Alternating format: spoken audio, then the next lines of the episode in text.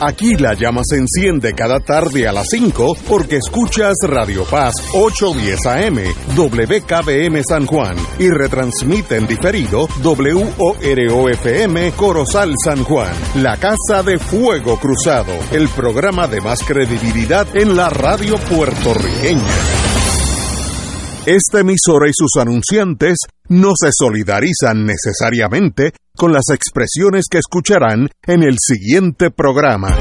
Son las 5 de la tarde, hora de escuchar Fuego Cruzado, el programa de más credibilidad en la radio puertorriqueña, en las voces de Ignacio Rivera y sus panelistas invitados con su discusión política dinámica e incisiva de los acontecimientos más importantes del momento.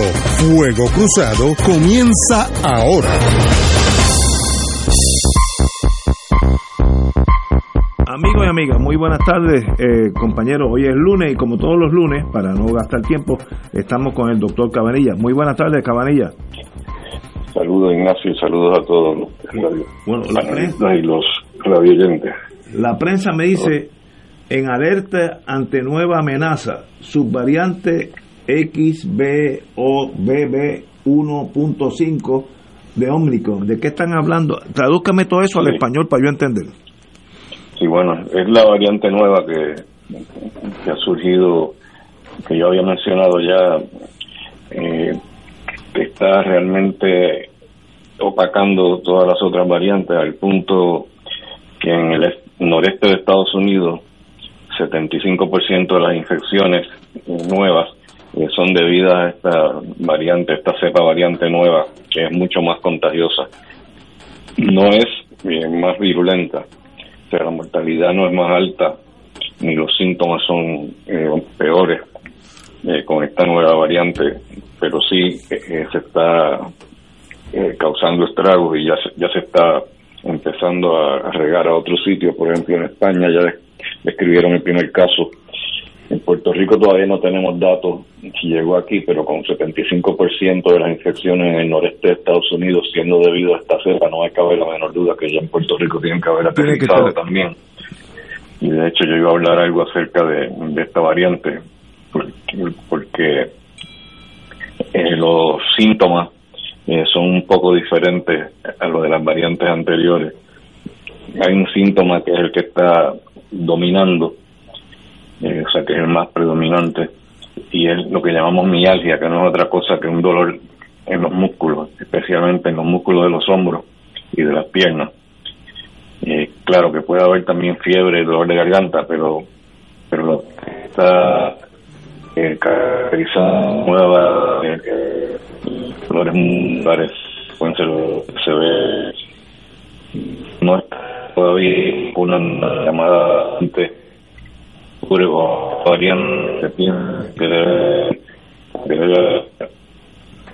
estado porque no que un varí pero o sea la Omicron es una variante y dentro del Omicron hay otras cepas eh, que han ido mutando y que llamamos subvariantes y se supone que la vacuna nueva la bivalente pues cubra la, las cepas variantes de Omicron. Así que es otra buena razón para asegurarse que están vacunados eh, contra esta nueva cepa. Así que si no está vacunado debe ir lo antes posible y ponerse la nueva vacuna bivalente, que viene siendo el equivalente de la quinta dosis.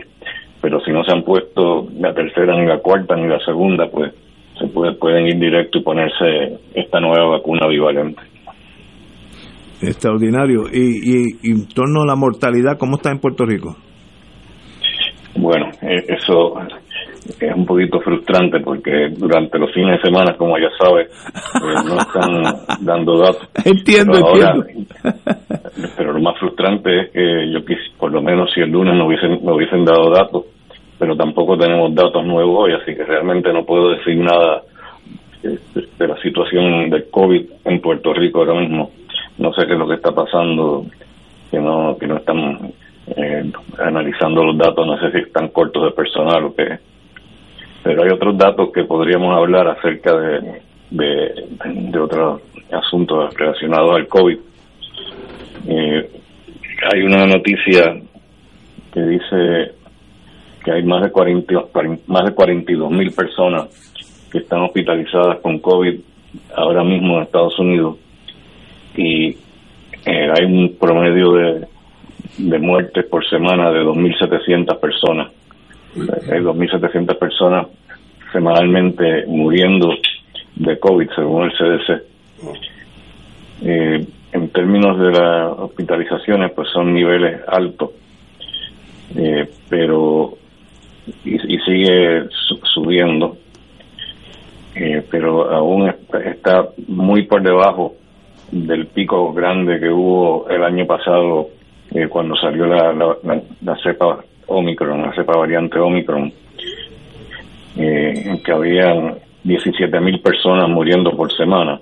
Y como dije, ahora hay 2.700 nada más muriendo por semana. O sea que, que, esta cepa subvariante de Omicron eh, parece ser mucho menos letal que la otra cepa. Sin embargo, en Puerto Rico no me queda claro eh, si esto está pasando también, si la mortalidad está bajando hasta donde yo tengo datos, que fue la semana pasada.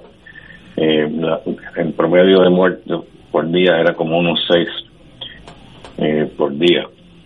O sea, serían como 42 personas por, por semana. Claro que tenemos que analizarlo en términos de del número de habitantes y eso no lo he hecho, pero no, no me parece que en Puerto Rico esté bajando la mortalidad.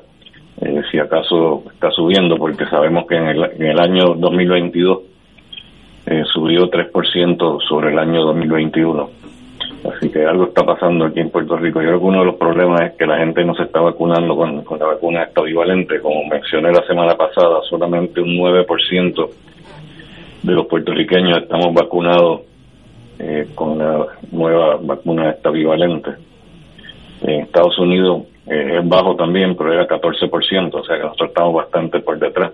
Y yo creo que eso también pues va a contribuir a la mortalidad eh, que sea más alta que en Estados Unidos.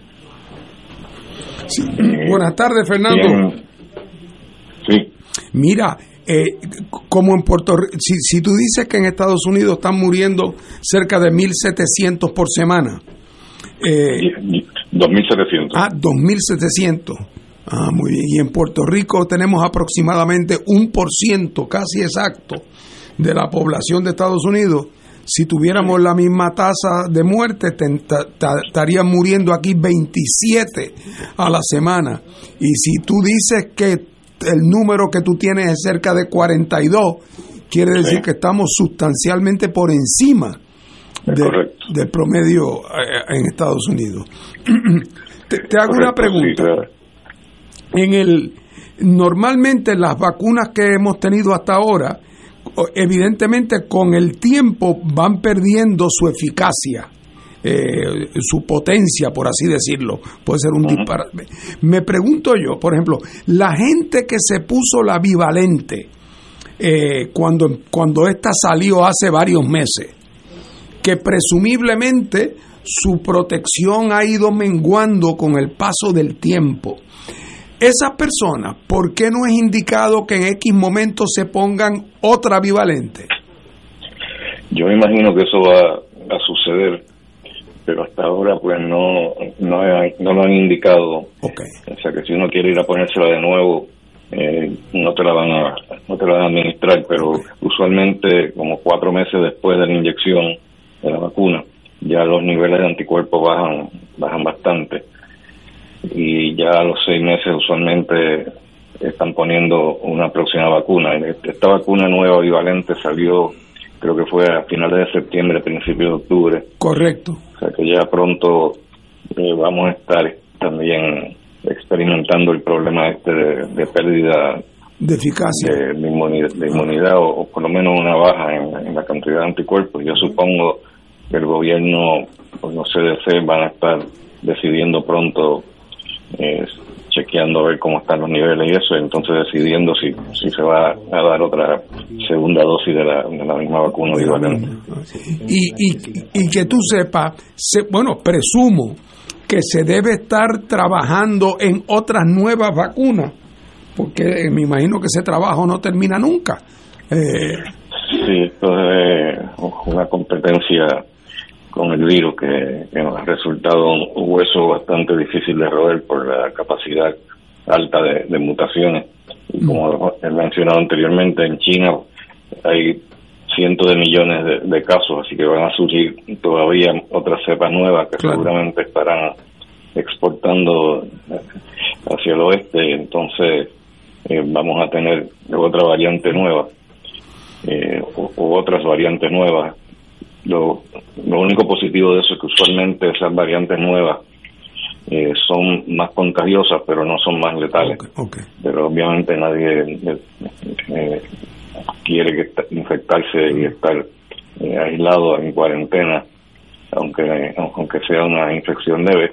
Usualmente las personas que están completamente vacunadas no, no, no mueren eh, ni se hospitalizan tanto como las demás. Claro. Pero la realidad es que en los últimos datos, hasta la semana pasada, que el Departamento de Salud estaban apareciendo más personas que estaban muriendo después de estar completamente vacunados, entre comillas, porque resulta que la definición de completamente vacunado que el Departamento de Salud está usando eh, no es correcta o sea, no son personas que han recibido la, vacuna bivalente. Para ellos, eh, completamente vacunado era tener cuatro dosis. Mm. Y obviamente eh, esas personas que tienen cuatro dosis pues no están eh, protegidas nada más que parcialmente. Así que no. Bueno, pues ya tú sabes, los datos no, no son buenos. Nosotros en esta mesa no tenemos ambivalencia alguna con respecto a la bivalente. Así es que cuando se, de, se eh, se, den la luz verde para ponerse la, segunda dosis, nos avisa que ahí, nos alineamos.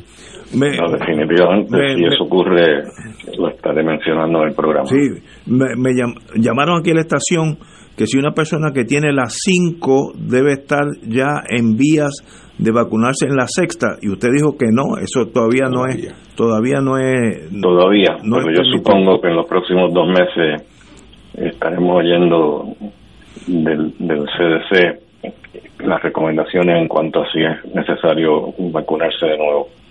Muy bien. Compañero Catalá. Cabanillas, ¿cómo estamos?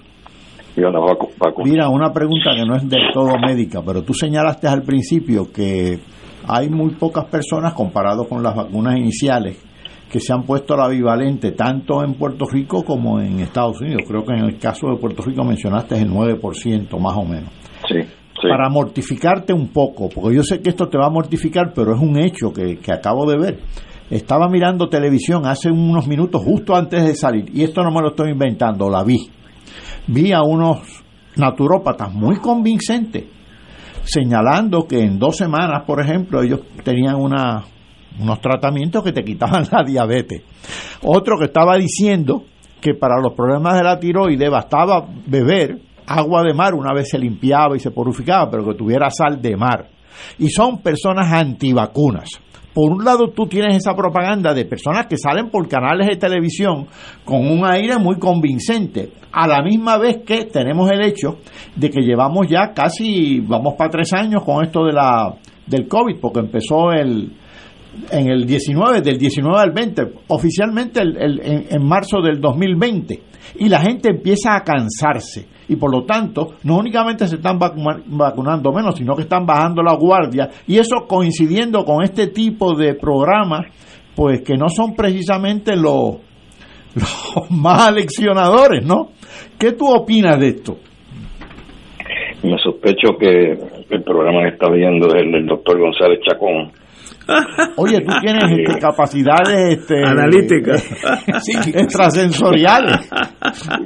Y este individuo ha llegado al extremo de, decirle una vez en un programa de radio a una mujer que estaba embarazada eh, y le habían dicho después de unos análisis que le habían hecho en líquido amniótico del feto, le habían dicho que el niño pues iba a nacer con el síndrome de Down.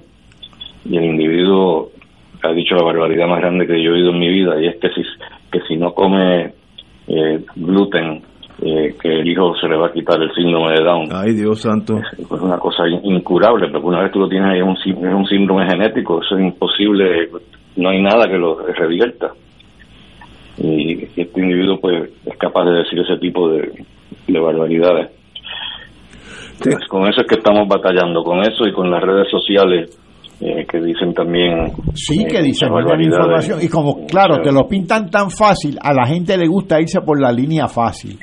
Es decir, tómate una pastillita de esta, sobre todo que si yo te la vendo y ya está libre de todo mal. el agua de mar, imagínate, es más que hay aquí. Así que... Agua de mar. Si, si tomas agua de mar, te, te, te, para la tiroides y todas esas digo, cosas. Pero, el ser humano será tan y tan bobo, por no, decir otras palabras. Sí, muy bien. Tengo una pregunta aquí bastante inteligente, doctor. ¿Cuál es el profile de las personas que se infectan con la variante que sea? Eh, esas personas, ¿qué edad, en promedio, qué edad tienen? ¿Estaban vacunados? ¿No estaban vacunados? Los, que, los que entran en, la zona de peligro, eh, ¿cuál es la característica de esa gente? Sí, ok, son dos, realmente son dos preguntas, porque primero el, perfil de la persona que se infecta, eh, pues no hay tal cosa como, como ningún perfil, eh, porque realmente cualquiera se puede infectar eso incluye bebés hasta personas de 100 años. Ahora, lo que no hay duda es que las personas eh, que se infectan y que están a riesgo de morir son mayormente las personas eh, sobre 65 años. Y eso pues tiene que ver con la inmunidad, ¿no? Sabemos que la inmunidad se deteriora eh, cuando las personas llegan a esa edad porque el, el timo, que es una glándula, pues sufre involución y entonces eh, la, inmunidad baja. Así que eso la, esas son las personas que están muriendo y mayormente son personas que, no están vacunadas o que están incompletamente vacunadas. ¿Y, y, mueren del virus o mueren de otra condición médica que ya la tenía, que estaba en, precario de todos modos? Esos son los que los, que están más en peligro. Personas que tienen lo que llamamos comorbilidad por ejemplo personas que son del de los pulmones pues son eh, o son eh, los que más arriesgan de morir eh, por el por el son como por ese años eh, está entrando eco está entrando eco Acerca, acércate más al teléfono, Cabanilla, porque tienes un eco. Me imagino que está, que está muy, muy lejos. ¿Me oyen ahora? Ah, perfecto. dímelo de nuevo.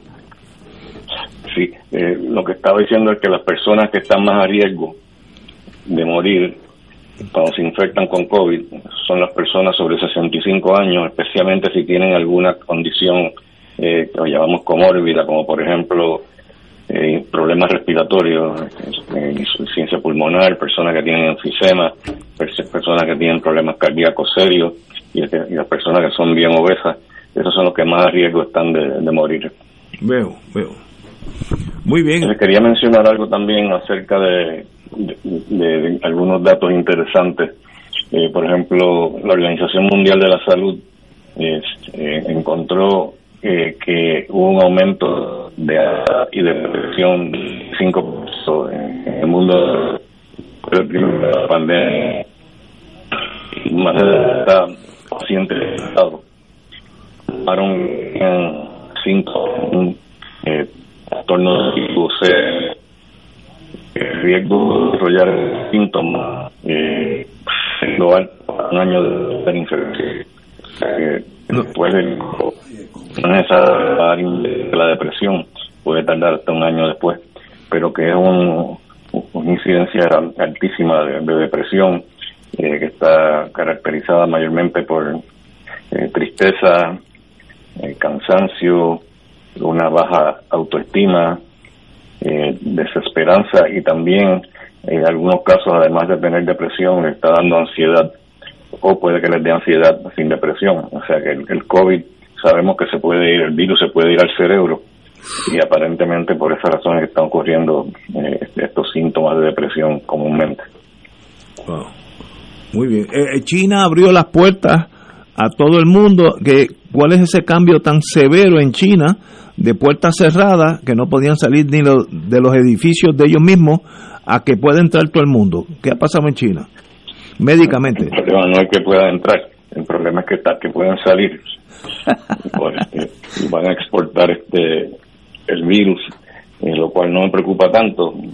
Eh, pero lo que sí me preocupa es que, como dije ahorita, pues van a haber nuevas cepas que, surgen, eh, como hay cientos de millones de personas infectadas, eh, están en una situación caótica, están en, una, en una crisis.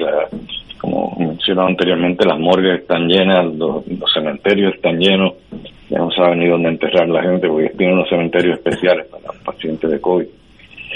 Y entonces cuando surjan esas mutaciones, pues algunas algunos pacientes se colarán para entrar a Estados Unidos y ahora en muchos sitios del mundo pues están eh, exigiéndole eh, a, las personas, no a los chinos nada más, sino cualquier persona que venga de la China, eh, tiene que hacerse una prueba de COVID antes de entrar a Estados Unidos.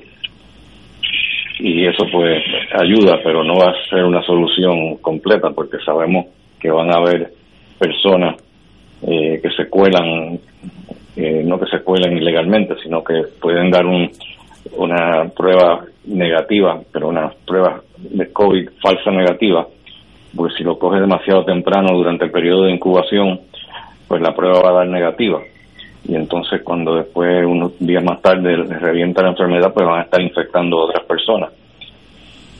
Así que yo pienso que van a haber cepas nuevas variantes que van a estar diseminándose por el mundo entero en un futuro no muy lejano extraordinario. Así que esperamos que eso, esa apertura china va a empeorar la situación.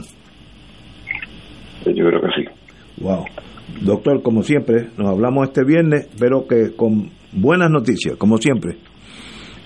Vamos a ver si por lo menos tenemos datos la próxima vez. buen paso, buen paso. Gracias mil, doctor. A las órdenes siempre. Amigos, vamos a una Vamos a ir a una pausa y regresamos con un señor que se llama McCarthy. Vamos a hablar de él ya mismo. Fuego Cruzado está contigo en todo Puerto Rico. Hola, te habla Eduardo Villanueva y Yesenia Cruz y te invitamos a nuestro concierto 25 y los que faltan, el 12 de febrero a las 4 de la tarde en el Teatro Municipal de Calle. Será un evento para compartir la música y la amistad con grandes artistas como Dirio González, Escudero, Grupo Mapellé, José Juan Tañón, Aidita Encarnación, Jacqueline Capó, Jíbaro Jazz y trovadores de Puerto Rico y Cuba. Dirigido por el maestro Edwin Colón Sayas. Boletos en prticket.com. Info 787 271 10 787 771-271-10. Los esperamos. El movimiento de retiros parroquiales Juan 23 le invita a la nueva temporada de su programa De Colores con Juan 23. De lo que abunda el corazón son tus redes. Lucas 6, 45. De, de Colores con Juan 23. Todos los lunes desde las 7 y 30 de la noche por Radio Paz 810 AM, Radio Paz 810.com y por Facebook Live del Movimiento Juan 23 de la Arquidiócesis de San Juan. Fuego Cruzado, el programa de más credibilidad en la radio puertorriqueña, es ahora la tribuna abierta de análisis noticioso, con diversas perspectivas que exploran el trasfondo de lo que acontece a diario y cómo nos afecta. Escucha Ignacio Rivera y sus panelistas invitados de lunes a viernes en Fuego Cruzado en transmisión diferida a las 10 de la noche por Oro 92.5 FM. Escucha los sábados a las 5 de la tarde para servirte un programa del Colegio de Profesionales del Trabajo Social de Puerto Rico con los temas de interés a la comunidad. Recuerda, los sábados a las 5 de la tarde para servirte por Radio Paz 810. Todos los jueves Radio Paz y la Administración del Seguro Social te ofrecen un espacio informativo para orientarte y aclarar todas tus dudas sobre los derechos, requisitos y obligaciones para poder disfrutar de sus beneficios. Plantea tus preguntas por el 787-349-82 y conoce antes que nadie los detalles concernientes a cambios y nuevas regulaciones escuchando todo sobre Seguro Social con Víctor Rodríguez los jueves a las 11 de la mañana por Radio Paz 810 AM. Buenos días familia. Es la casa a la que siempre puedes llegar sin invitación. A las 10 de la mañana, Judith Felicie es tu anfitriona para conversar sobre medicina, psiquiatría de niños y adolescentes, artes, derecho, valores y fe. Todos los días por Radio Paz 810 AM. Buenos días familia, donde una conversación parece demasiado corta. Buenos días familia, de lunes a viernes por Radio Paz 810 AM. Miércoles de Infoempresas a las 4 de la tarde. Con entrevistas e información con nuestros emprendedores y empresarios. No te lo puedes perder. Miércoles a las 4 de la tarde. Por aquí, por Radio Paz 810 AM y Radio Paz 810.com. Los espero. A mí me gusta mi pueblo. A mí me gusta mi gente. A mí me gusta mi pueblo.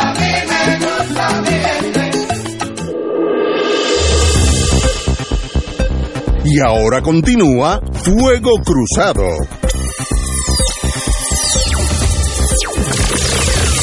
Amigos, amigas, tenemos una noticia extremadamente triste. Eh, ya está confirmada. Eh, la esposa del compañero Héctor Richard, que está aquí todos los miércoles. Eh, la señora la conocí muchos años, Wanda McWinoff, acaba de fallecer hoy, obviamente inesperadamente, así que esto es un golpe a, a- todos nosotros, eh, sobre todo Héctor Richard, quien estuvo con Wanda toda una vida, literalmente toda una vida, en las buenas y en las malas, y sencillamente yo sé que este, este golpe no es fácil para él, así que Héctor, sabes, está en nuestro corazón y a todos los hijos, a los parientes de doña Wanda McWinoff, de más está decir que estamos sólid- sólidamente emocionados con usted, Eh, yo conozco su vida, su trayectoria como esposa, madre, abuela, extraordinaria, y qué pena que ya no está con nosotros y nuestro más profundo respeto, compañero. Sí, bueno, además está decir mi pésame a Héctor por esta pérdida tan dura. Eh, yo la, la recuerdo también, aunque hacía muchos años que no que no la veía, pero yo eh, como Héctor soy de raíces aguadillanas, así que mi familia y la familia de Héctor se conocen hace muchas generaciones. Eh, así es que un abrazo fuerte y, nuestro pésame eh, a, Héctor y a toda su familia. Naturalmente me uno a las palabras de solidaridad de los compañeros. Eh, yo no la conocí a ella, pero conozco a, don Héctor Richard, y que es miembro de esta mesa de fuego cruzado, así que mi más este, sentido pésame. Ay Dios, verdad que a veces la vida da unos golpecitos duros y ese es uno de ellos. bueno, continuemos con el programa. Necesito un traductor que entre a Washington al senador McCarthy, Kevin McCarthy, las 15 votaciones. ¿Qué significa, ¿Qué significa eso?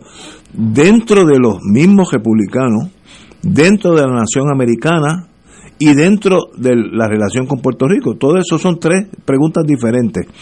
Yo vi, no, no vi las 15 porque me dormí, eh, pero, pero me sorprendió que había tanta división y yo al principio yo estaba totalmente errado porque pensaba que los 20 republicanos rebeldes eran liberales que no querían que los conservadores de Trump, vía eh, este señor McCarthy, eh, lle- llegaran al poder. Luego me convenzo que no, no, McCarthy era el liberal, entre comillas, porque los 20 eran este, hitlerianos.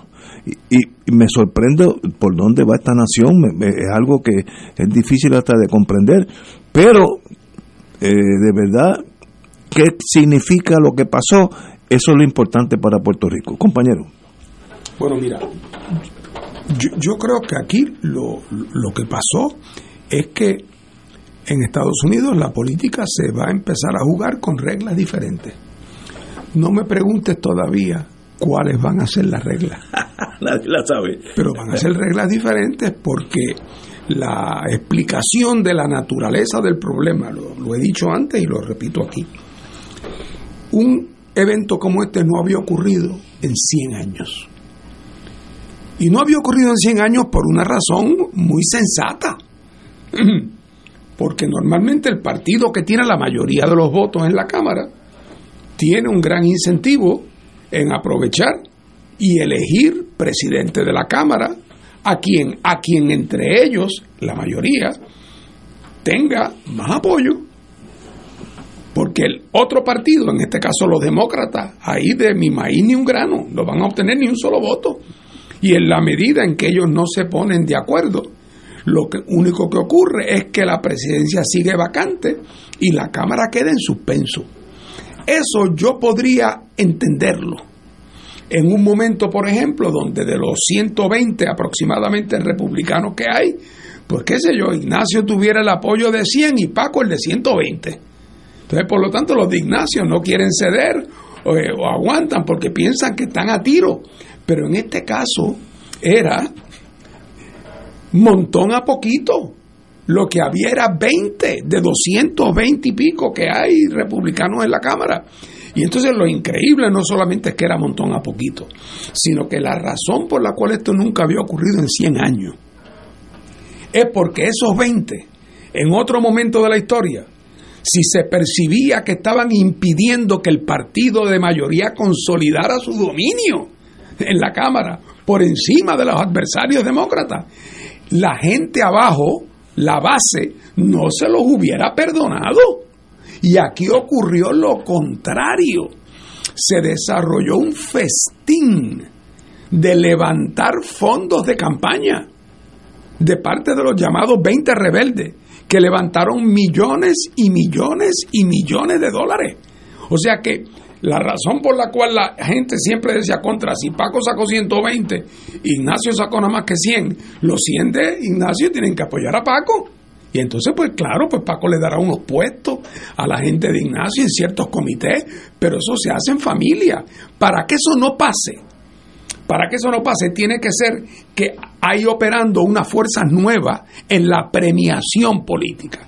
En este caso, además, hay la complejidad de que si bien es cierto, como tú dices, Ignacio, que en esos 20, y por no hablar de los últimos cinco más recalcitrantes, habían unos ejemplos que son unos pichones de fascistas, que a pesar, sin embargo, Trump estaba del otro lado. Sí, se fue con McCarthy. Aunque yo creo que estaba del otro lado, pero sonreído, viendo cómo se iba rompiendo la estructura de autoridad, porque en momentos donde no hay autoridad, entonces él prevalece.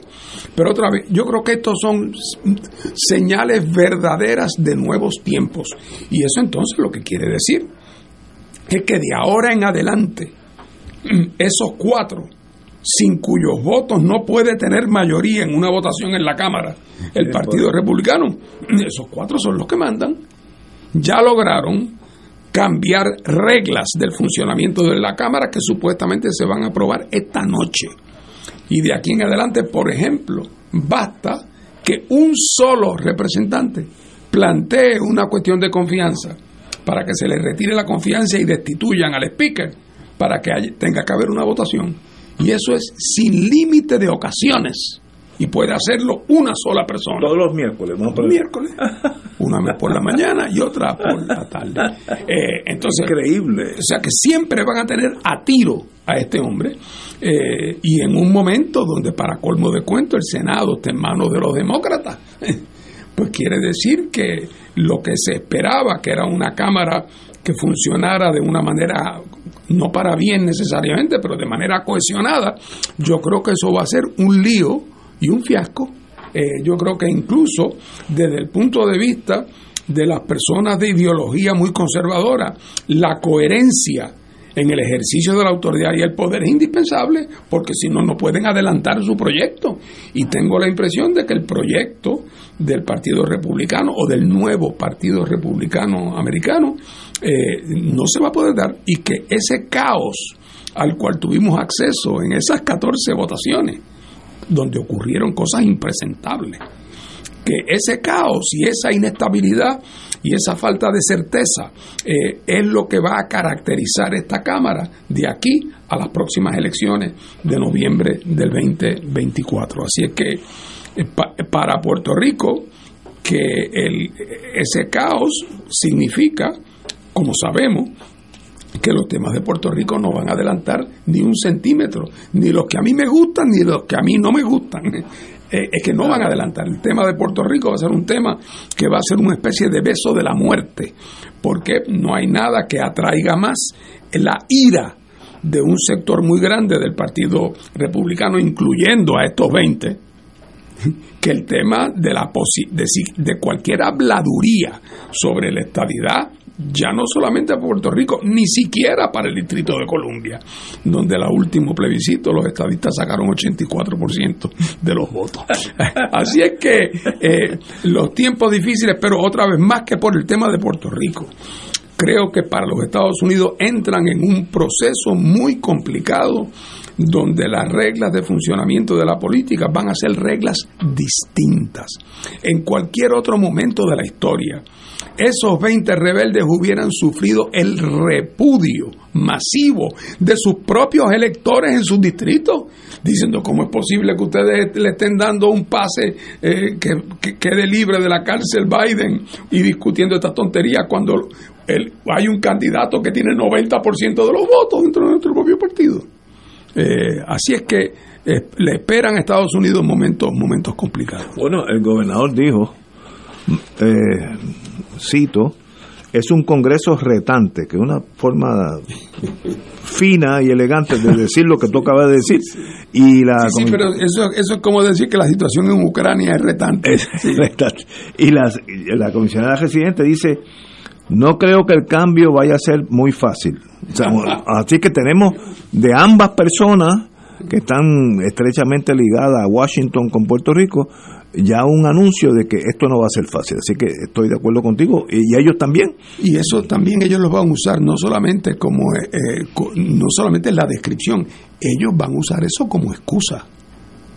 Cuando las cosas de Puerto Rico no caminen, ellos van a decir, eso es porque están allá peleados entre ellos. Eso no son los méritos de nuestro planteamiento. Así que lo que hay que esperar es que eso se enderece, porque esa es la, la, la cantinela de siempre. Compañero, doctor Catalán. Yo estoy seguro que el radio escucha, en, muchas ocasiones ha dicho, se ha dicho a sí mismo, caramba, tal cosa no me puede suceder, no me puede suceder a mí, o no puede suceder en mi familia, o en mi país, o en tal o cual sitio. Pues usted imagina, por ejemplo, el desorden que hubo el 6 de enero en el Capitolio de Estados Unidos, eh, casi una revolución impugnando la elección de Biden. Pues sí, sucedió. El, en el 2016 eligieron a un energúmeno, Trump, y Trump debilitó institucionalmente toda la jama ejecutiva, pero no toda la jama ejecutiva únicamente. Debilitó también institucionalmente hablando al Tribunal Supremo con los nombramientos que hizo. Politizó de, de manera, siempre ha habido esa dimensión política, pero lo politizó de manera descarada y de manera irrespetuosa a la jama judicial. Pues la jama legislativa, que es la jama más política de los tres poderes, está igualmente institucionalmente vulnerada.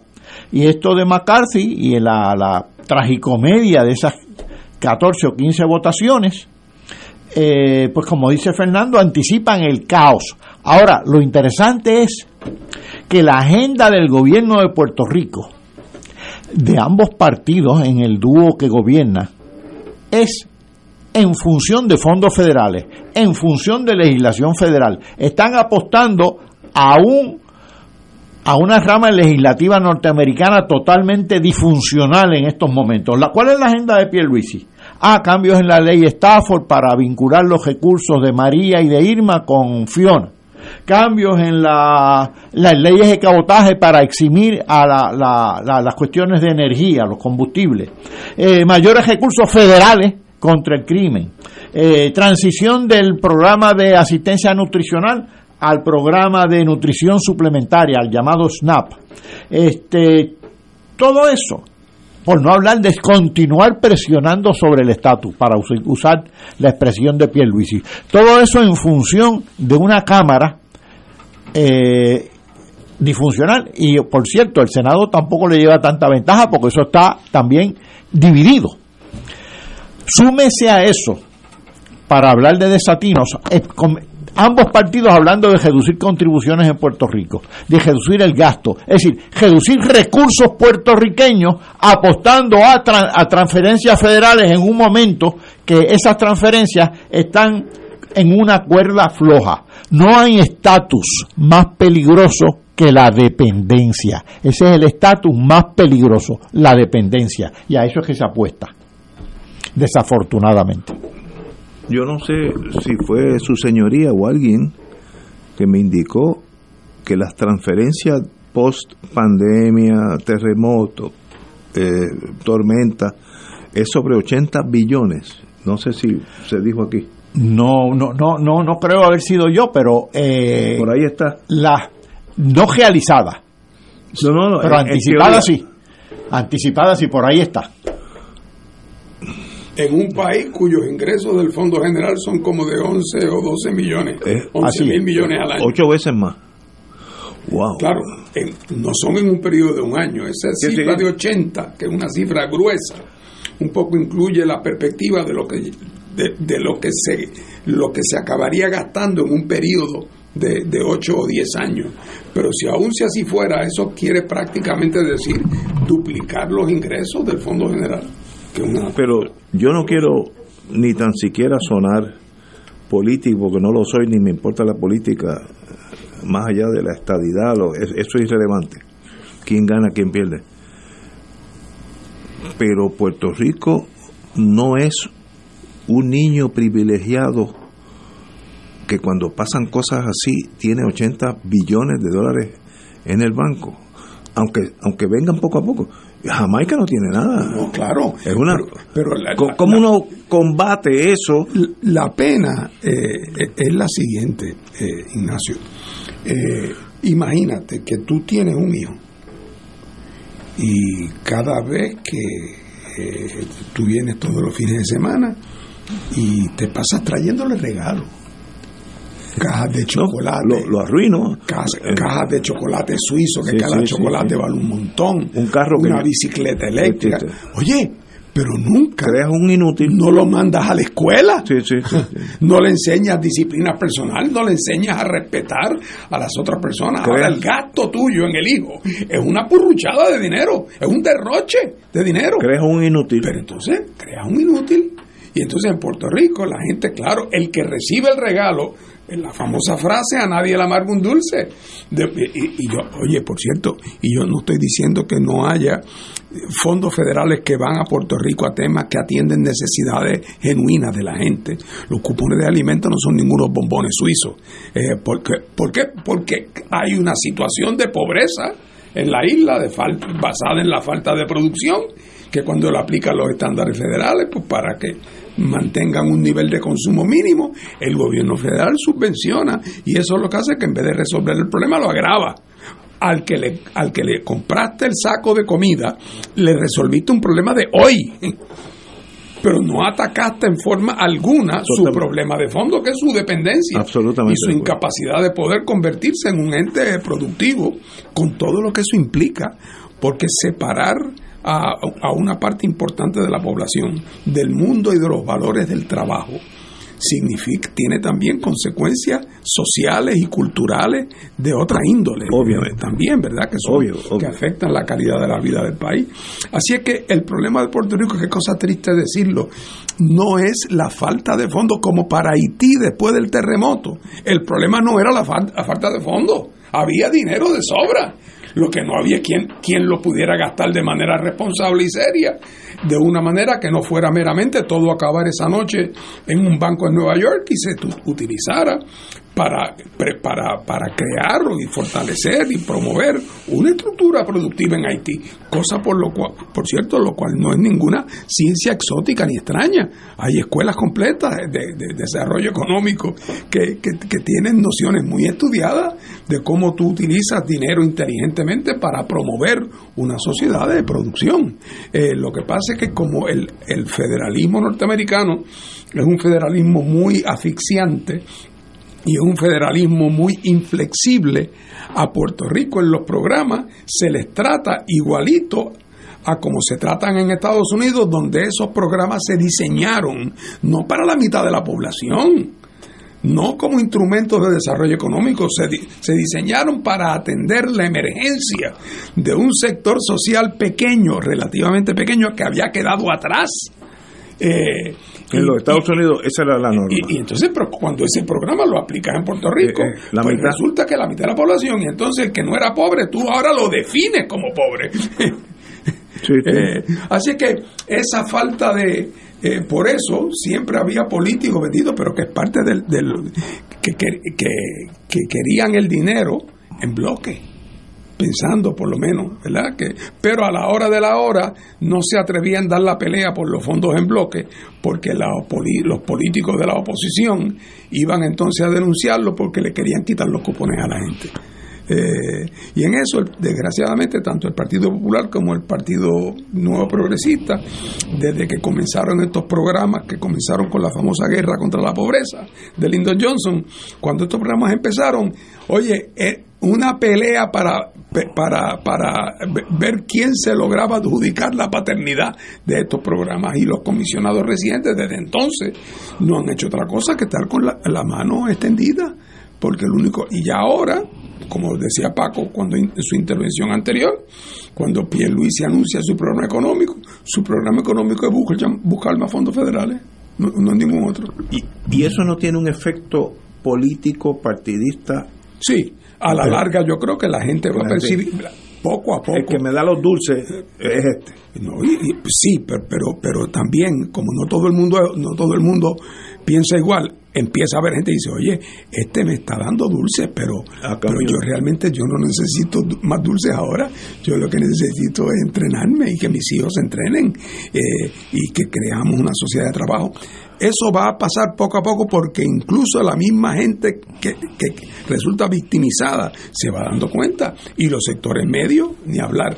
Así es que poco a poco, y, y lo hemos dicho en este programa 1500 veces, poco a poco empieza a haber un despertar de la gente de que no todo lo que brilla es oro y que nosotros necesitamos recursos, pero no es recursos meramente para aumentar el nivel de consumo con pico, que para lo que necesitamos recursos es para poder crear un país productivo. Totalmente de acuerdo. Vamos a una pausa, amigos, y regresamos con el doctor Catalán. Fuego Cruzado está contigo en todo Puerto Rico. 2.6 millones de autos en Puerto Rico. Algunos de ellos con desperfectos. Autocontrol. Tu carro. Tu mundo. Tu mundo. Tu mundo.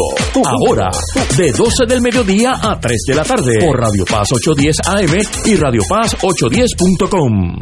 Radio Paz te ofrece el mejor motivo para levantarte temprano y disfrutar el comienzo de un nuevo día de lunes a viernes con Enrique Liboy y Radio Paz en la mañana. La dosis perfecta de noticias, y éxitos musicales de todos los tiempos, humor y curiosidades, calendario de actividades y tus peticiones musicales por el 787-300-4982. Conéctate con el 810 AM de lunes a viernes con Enrique Liboy y Radio Paz en la mañana. Fuego Cruzado, el programa de más credibilidad en la radio puertorriqueña, es ahora la tribuna abierta de análisis noticioso, con diversas perspectivas que exploran el trasfondo de lo que acontece a diario y cómo nos afecta. Escucha Ignacio Rivera y sus panelistas invitados de lunes a viernes en Fuego Cruzado en transmisión diferida a las 10 de la noche por Oro 92.5 FM. Radio Paz te ofrece el mejor motivo para levantarte temprano y disfrutar el comienzo de un nuevo día de lunes a viernes con Enrique Liboy y Radio Paz en la mañana. La dosis perfecta de noticias, deportes y éxitos musicales de todos los tiempos, humor y curiosidades, calendario de actividades y tus peticiones musicales por el 787-300-4982. Conéctate con el 810 AM de lunes a viernes con Enrique Liboy y Radio Paz en la mañana. AESA, la pequeña gigante, te invita a sintonizar su espacio radial AESA Informa. Todos los jueves a las 4 de la tarde se estará ofreciendo información relevante a los pensionados y jubilados de Puerto Rico. Te esperamos a esa imparable, auspiciado por MMM Alianza. Y ahora continúa Fuego Cruzado. Toda familia debe tener un economista en la familia y nosotros tenemos el doctor Catalá. Así que usted tiene la palabra, doctor. Bueno, aquí hemos dicho en varias ocasiones que la, la ayuda efectiva es la que se torna innecesaria, porque si se torna crónica y genera adicción, no solamente revela debilidad sistémica del sistema, sino que a su vez es debilitante. Y eso es lo que ha estado pasando en Puerto Rico. Pero eso no lo digo yo. Eh, eso lo dicen los teóricos del desarrollo económico refiriéndose a muchos países. Yo estaba leyendo un libro sobre el África, que no es precisamente la, la, zona mágica del mundo. Y estaban preocupados en algunos países cuando reciben ayuda y eso debilita fiscalmente al gobierno. ¿Por qué? Porque al recibir la ayuda se tornan laxos en la recaudación contributiva local. Y eso a la larga se convierte en un problema. Es más, a nosotros se nos olvida que en el informe, en, el fatal informe, pero muy eh, elogiado aquí en Puerto Rico por algunos, de Ann Kruger, justo antes de, de, la declaración de bancarrota en Puerto Rico y de que nombraran a la Junta de Supervisión Fiscal, dijo cosas interesantes en ese, en ese informe. No todo lo que dijo era, era descartable. Una de las cosas que dijo era que el sistema fiscal en Puerto Rico se había debilitado eh, brutalmente y que, ¿por qué? Por tres razones sencillas. Una, la muletilla de los fondos federales para que yo recaudar contribuciones aquí si tengo los fondos federales. Dos, la triple exención de la emisión de bonos. ¿Qué diablos? Vendo los bonos fácilmente y los uso inclusive para, para gastos regulares. Y tres, la política industrial exclusivamente basada en exenciones contributivas. Así se debilita el sistema fiscal de cualquier país y eso pasó. ¿Y qué provocó eso? Hoy el endeudamiento. ¿Y qué provocó eso? Esta Imperial Junta de Supervisión Fiscal. Ha provocado cosas negativas. Ha provocado el subdesarrollo de Puerto Rico. Así no se, no se desarrolla ni Puerto Rico ni ningún país. Y si esto se ha estado repitiendo por décadas, décadas, y se repite y se repite y se repite, y los gobiernos, las administraciones gubernamentales de ambos partidos, del PNP y del Partido Popular, siguen insistiendo en la misma política, siguen haciendo lo mismo que nos trajo a esta encejona. Eso es absurdo, es realmente absurdo, pero eso es lo que, lo que trajo el barco. ¿Y, y cómo uno rompe ese cordón umbilical de la dependencia física o emocional, cualquiera de ¿Cómo, ¿Cómo uno cambia eso? El, la persona que ahora mismo está en Plaza de las Américas, que está comprando cinco juguetes para post-reyes, los octavitas, lo que sea, que yo los veo, hace unos días tuve que ir a Plaza y noté miles de personas, no vi ninguna cara desencajada, triste, un país viable en el sentido humano. ¿Cómo uno rompe eso y lo encausa por donde debiera caminar? Yo no sé, yo no sé cómo hacer eso. Primero, aquí todavía hay un millón de trabajadores, hay un millón de gente que está trabajando que está trabajando en mil cosas. Eh, aquí mismo tuvimos un empresario que eh, promotor de las pequeñas empresas. Hay 40 mil pequeñas y medianas empresas en Puerto Rico que generan cerca de medio millón de trabajos. Pues hay que valorar eso. Hay un sistema cooperativo viable, hay que valorar eso. Pero además, hay que estipular con los propios norteamericanos una política de uso de la asistencia federal orientada a hacerla innecesaria, es decir, orientada al desarrollo del país, no al subdesarrollo del país, no al cultivo de la dependencia.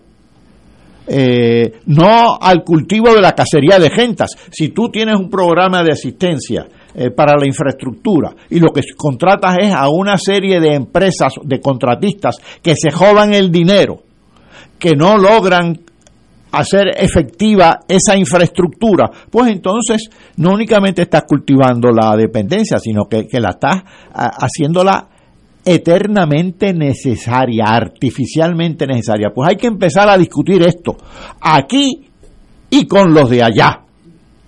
Y eso lo hemos dicho por décadas también, por décadas. Pero desafortunadamente la, el baile de los millones protagonizados por el PNP y el Partido Popular de la malversación ha hipnotizado a mucha gente hasta el día de hoy. Pero ya yo creo que están soplando eh, vientos eh, distintos, que se notó, como hemos dicho ya en mil ocasiones aquí, en, la, en los resultados del en, electorales del, del 2020. Eh, se está creando conciencia. ¿Cómo empezar, Ignacio? Hay que empezar discutiendo esto bajo otros parámetros, no bailando, no eh, con la política de baile, botella y baraja, no cultivando la dependencia, sino analizando la dependencia como es un problema, no es la solución, es el problema. Yo lo que he notado en los últimos 5, 6, 7 años, y yo me muevo en todos los círculos, desde una barrita a Nervio San Juan, a Puerto Tierra, yo camino por la calle San Agustín, tengo un montón de amigos, o sea, yo hago un esfuerzo por tener contacto con la realidad. Hoy yo no creo que haya una persona de no importa, los, ricos, en el mundo para los ricos siempre todo está bien, porque eso es un llame.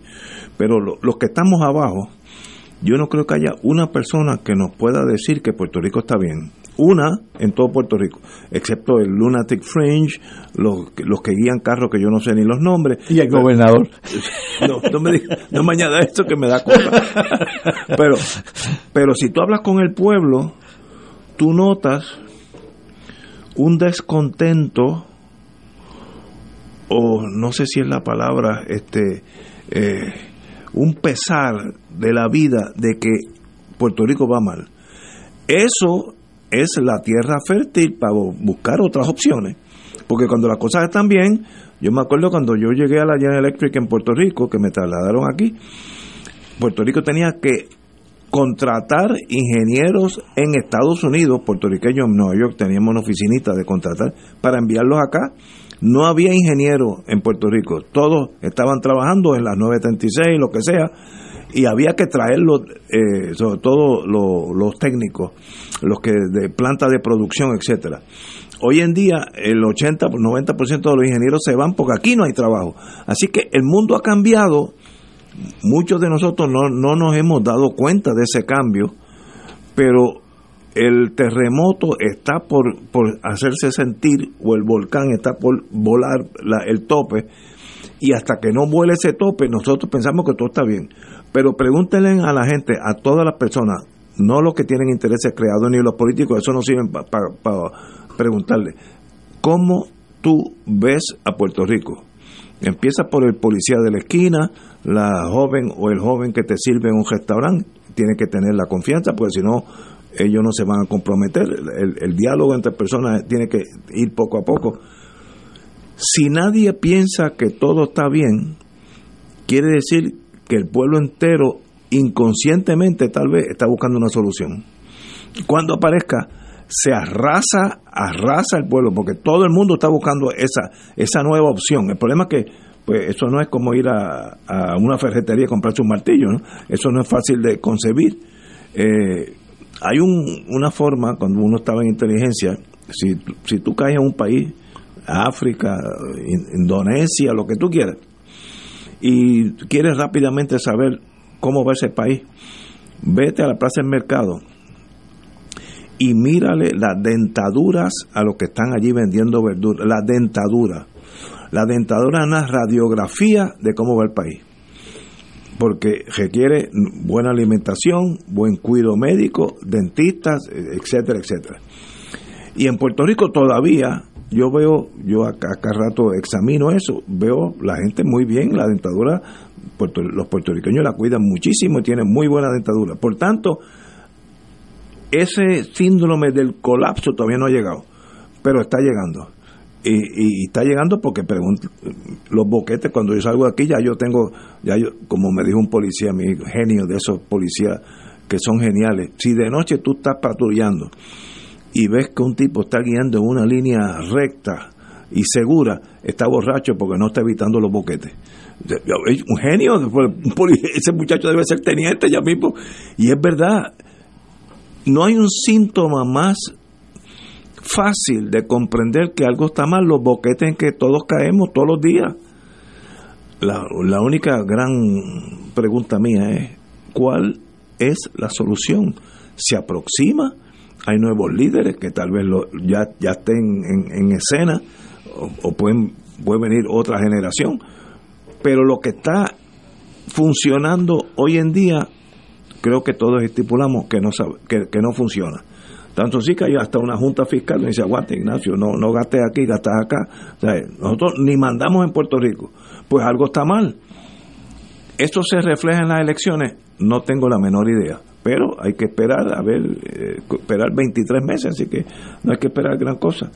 Eh, pero como, como tal vez ustedes piensen, eso no viene de, un, de una elección para otra, eso es, eso es eh, poco a poco. Pero algo no está bien en Puerto Rico, no importa el estatus que usted que usted persiga.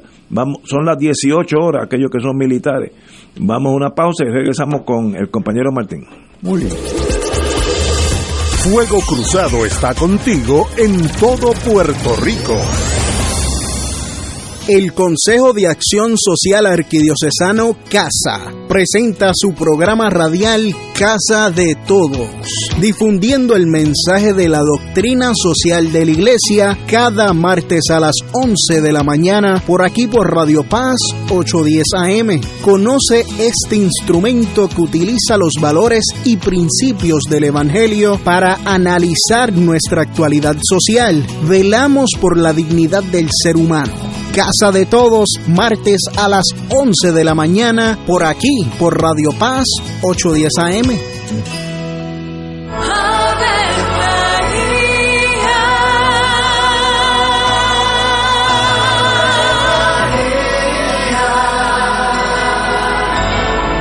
El ángel del Señor anunció a María. Y ella concibió por obra del Espíritu Santo. Dios te salve María, llena eres de gracia, el Señor es contigo. Bendita tú eres entre todas las mujeres, y bendito es el fruto de tu vientre Jesús. Santa María, Madre de Dios, ruega por nosotros pecadores, ahora y en la hora de nuestra muerte. Amén. He aquí la esclava del Señor. Hágase en mí según tu palabra. Dios te salve María, llena eres de gracia, el Señor es contigo. Bendita tú eres entre todas las mujeres, y bendito es el fruto de tu vientre Jesús. Santa María, Madre de Dios, ruega por nosotros pecadores, ahora y en la hora de nuestra muerte. Amén. Y el Verbo se hizo carne. Y habitó entre nosotros. Dios te salve María, llena eres de gracia, el Señor es contigo. Bendita tú eres entre todas las mujeres, y bendito es el fruto de tu vientre Jesús. Santa María, Madre de Dios, ruega por nosotros pecadores, ahora y en la hora de nuestra muerte. Amén. Ruega por nosotros, Santa Madre de Dios. Para que seamos dignos de alcanzar las promesas de nuestro Señor Jesucristo. Oremos. Derrama, Señor, tu gracia sobre nosotros, que por el anuncio del ángel hemos conocido la encarnación de tu Hijo para que lleguemos por su pasión y su cruz a la gloria de la resurrección, por Jesucristo nuestro Señor. Amén. Gloria al Padre, al Hijo y al Espíritu Santo. Como era en un principio, ahora y siempre, por los siglos de los siglos. Amén.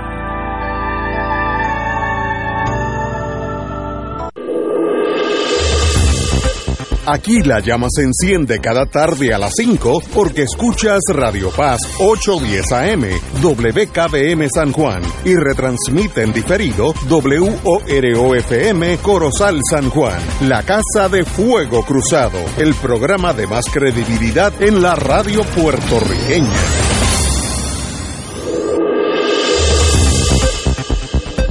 Y ahora continúa Fuego Cruzado.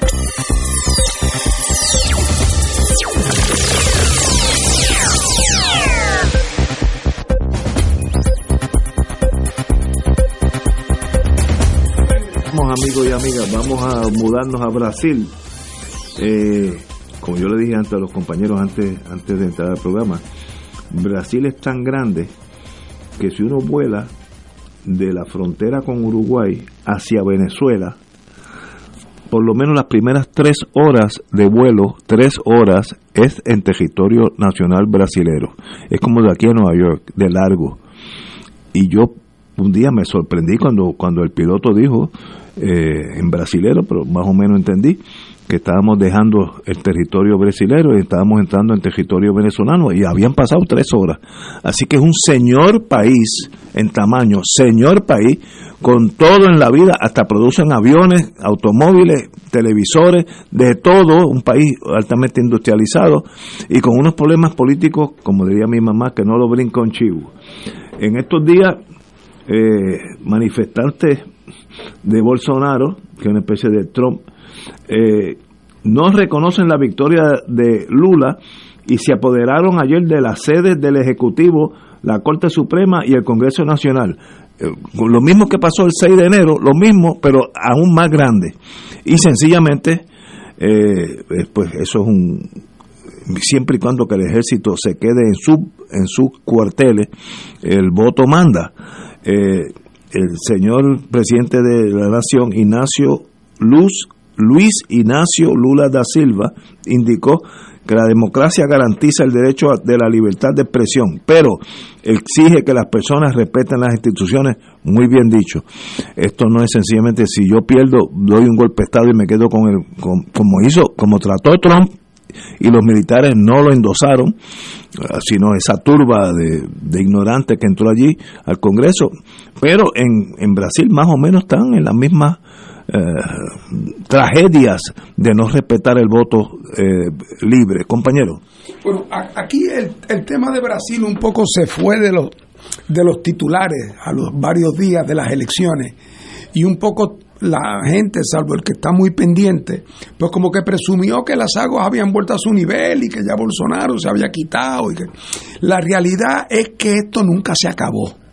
Eh, a los varios días de la, de la segunda ronda electoral, cuando Lula gana por un margen finito en la segunda ronda, eh, un margen finito de apenas un y medio por ciento, eh, hubo varios días de bloqueos sistemáticos de carreteras por todo Brasil bloqueo de carreteras hechas por los, por los seguidores de Bolsonaro o un grupo de seguidores de Bolsonaro que argumentaban, como dice Ignacio, a lo Trump, que las elecciones se las habían robado sin que hubiera habido el más mínimo, la más mínima pizca de evidencia sobre eso. Como cuestión de hecho, Brasil es de los primeros países que empezó a votar por la vía electrónica hace ya 15 o 20 años y en Brasil nunca ha habido una elección donde el partido que ha perdido se ha quejado de que las máquinas y de que le robaron, o sea que e, e, esas cosas no tienen ningún fundamento, pero sí había, el mismo Bolsonaro había dicho cuando era candidato que si él perdía era porque le robaban las elecciones, otra vez siguiendo el libretito del señor Trump. Bueno, pues ese asunto de los bloqueos de carreteras en un momento dado se calmó, Bolsonaro dijo unas cosas muy críptico, ¿verdad? Pero que él creía, que él entendía la ira del pueblo, pero que después de todo había que tener cuidado de no afectar. después de eso empezaron a aparecer unos campamentos de gente que hacía acampamento al lado de instalaciones militares a través de todo Brasil. Dándole apoyo para un golpe de Estado. Miles de personas, casi reclamándole a los militares una intervención por vía del golpe de Estado. Golpe de Estado, por cierto, que como sabemos en Brasil hubo una dictadura militar en la década de los 70, dictadura militar de la cual Bolsonaro siempre hablaba con nostalgia. ¿Ah? Eh, así es que esto no era nada. Eh, así es que la situación estaba complicada, esas esa protestas permanentes. Eh, y entonces Lula, además, políticamente no es el Lula de la primera de la primera vez que gobernó, gobernó por ocho años. Por ejemplo, Lula la vez pasada había sacado 62% del voto, ahora apenas sacó 51. Aunque nunca tuvo control pleno la vez pasada del Congreso, tenía una bancada muy fuerte. Ahora la bancada de Lula es débil en el Congreso y de hecho la bancada más grande la tiene el partido de Bolsonaro. Eh, o sea que las cosas no están como cuando empezaron. Eh, y, y, por lo tanto, eso que ocurrió en el día de, ayer o antes de ayer, yo lo veo curiosamente, Ignacio, como buenas noticias y como malas noticias. Malas noticias por lo evidente, porque indican que hay un sector recalcitrante dispuesto a tomarse la justicia por sus propias manos, a incurrir en este tipo de acción eh, y claramente eh, a impulsar y promover condiciones para un golpe de Estado. Eso, pues naturalmente nadie puede ver eso como buenas noticias. Pero sin embargo, la, el aspecto positivo de esto es el siguiente. Allí había en Brasil hasta ahora un tanteo, un pulseo de fuerzas. Por ejemplo, Bolsonaro, ¿qué era mejor para, digo, Lula, ¿qué era mejor para Lula? Hace cinco días haber empezado a arrestar a los conspiradores dentro y fuera de la Fuerza Armada, como una iniciativa de él, pues hubiera parecido que estaba a la venganza, ¿ah? que estaba cobrando. Así es que por otro lado, ahora cuando se empiecen a hacer arrestos a los conspiradores, nadie le va a echar la culpa a Lula. ¿Cómo no lo va a arrestar si estuvieron a punto de tumbarle el gobierno? Así que la iniciativa política pasa ahora a Lula, que aparece él como víctima, pero no solamente como víctima, sino como la víctima ya no es, ya no es eh, eh, eh, Lula versus eh, Bolsonaro.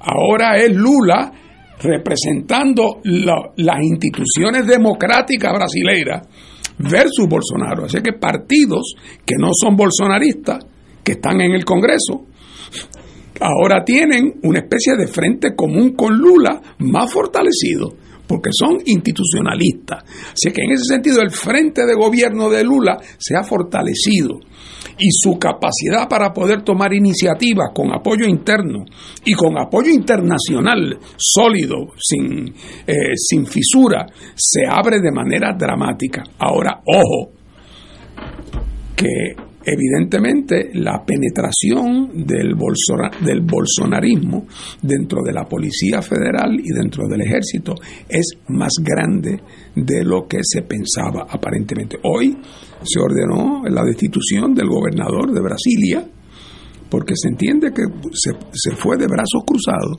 Tú ves en algunos de los reportajes de la BBC a soldados y policías federales tomándose selfies con los eh, con los que estaban protestando. Y además, todo ese, ahí toda esa gente llegó en creo que 80 autobuses fletados ahí. O sea que eh, ahora Lula se tiene que empezar a caminar sobre huevos cuando empieza a identificar al capitán Sutano, al teniente Perencejo, y ahora porque tampoco se puede quedar cruzado de brazos. Eh, él pero, pero a él le conviene que el salpullido haya aparecido. Porque, por lo tanto, está justificado en tomar medidas. Si el salpullido se hubiera quedado silente y él hubiera aparecido tomando la iniciativa, parecía como alguien que estaba reprimiendo. Así es que, el, el, ahora, el cuadro de que es delicado, no cabe la menor duda. Eh, pero Lula tiene la experiencia, eh, está rodeado de gente muy capaz eh, y hay condiciones para intentar aislar al bolsonarismo. Eh, ahora está en manos de Lula que tenga la destreza política de aprovecharlo, pero apoyo interno va a tener y apoyo internacional sin fisura. Que la acción de Bolsonaro de irse a vivir a Florida, eso no es un reflejo de que no no no no sé cómo, cómo él, él, no aceptó nunca el triunfo. Él no ha aceptado no no ha aceptado nunca el triunfo y en las últimas declaraciones que ha dado no se refiere nunca a Lula por nombre se refiere al ocupante del poder ejecutivo. Tampoco ha insistido en el él con su boca de comer él no ha insistido en el tema de, o sea no ha sido tan torpe como Trump. Vamos eh, incluso ha dado declaraciones que parecerían, para el que no conoce, un poco, parecerían hasta sobrias, de decirle a la gente que no es momento de actuar de esa manera, que la violencia. Pero, pero todo el mundo sabe que se fue para Florida, para donde fuera, para distanciarse del hecho, distanciarse del hecho y, y poder hacerse el desentendido. Pero nada que todo el mundo sabe que él lo que no quería era correr con ser el promotor de un intento de golpe fallido. Eh, pero de que la situación ahí adentro no está fácil, eh, ahora va a depender otra vez. Brasil tiene eh, los recursos, Brasil tiene la gente, Brasil tiene, ha tenido en el pasado eh, momentos de, de gloria político y hasta momentos de cierto éxito económico, en momentos donde los precios de los commodities han sido altos, como está pasando ahora. Eh, así es que vamos a ver, pero eh, llama la atención hasta de forma un poco deprimente cuando uno ve lo que pasó a- en Brasilia, que casi le parece a uno que está viendo el 6 de eh, Un 6 de enero, en- portugués. El 6 de enero en portugués es lo que está uno viendo. Y fue mucha gente. No, no, mucha gente. Y ahora entonces ya esta mañana empezaron el go- gobierno tanteando a tratar de desmontar los campamentos estos que a través de todo Brasil, pero mañana lo mismo nos enteramos por la mañana que han empezado cortes de carretera. O sea que esto no se ha acabado. Tenemos que ir a una pausa, amigos, y regresamos con el doctor Catalá. Fuego Cruzado está contigo en todo Puerto Rico. En Buenos Días Familia, por Radio Paz 810 AM, a las 10 de la mañana de lunes a viernes, acompañas a Judith Felicie en una agenda de interés para ti, de lo que quieres escuchar, aprender y disfrutar. Comparte con sus invitados, como el doctor Edgardo Rosario Burgos y su consultorio radial, la psiquiatra María Teresa Miranda en Familia, Crisis y Soluciones, y la doctora Ada Rosabal hablando de fe, el periodista Javier Santiago con lo mejor de la cultura popular entre muchos temas. Buenos días familia, de lunes a viernes por Radio Paz 810 AM. Fuego Cruzado, el de más credibilidad en la radio puertorriqueña, es ahora la tribuna abierta de análisis noticioso con diversos ángulos que exploran el trasfondo de lo que acontece a diario y cómo nos afecta. Escucha a Ignacio Rivera y sus panelistas invitados de lunes a viernes a las 5 de la tarde por Radio Paz 810 AM y la cadena radial de Fuego Cruzado.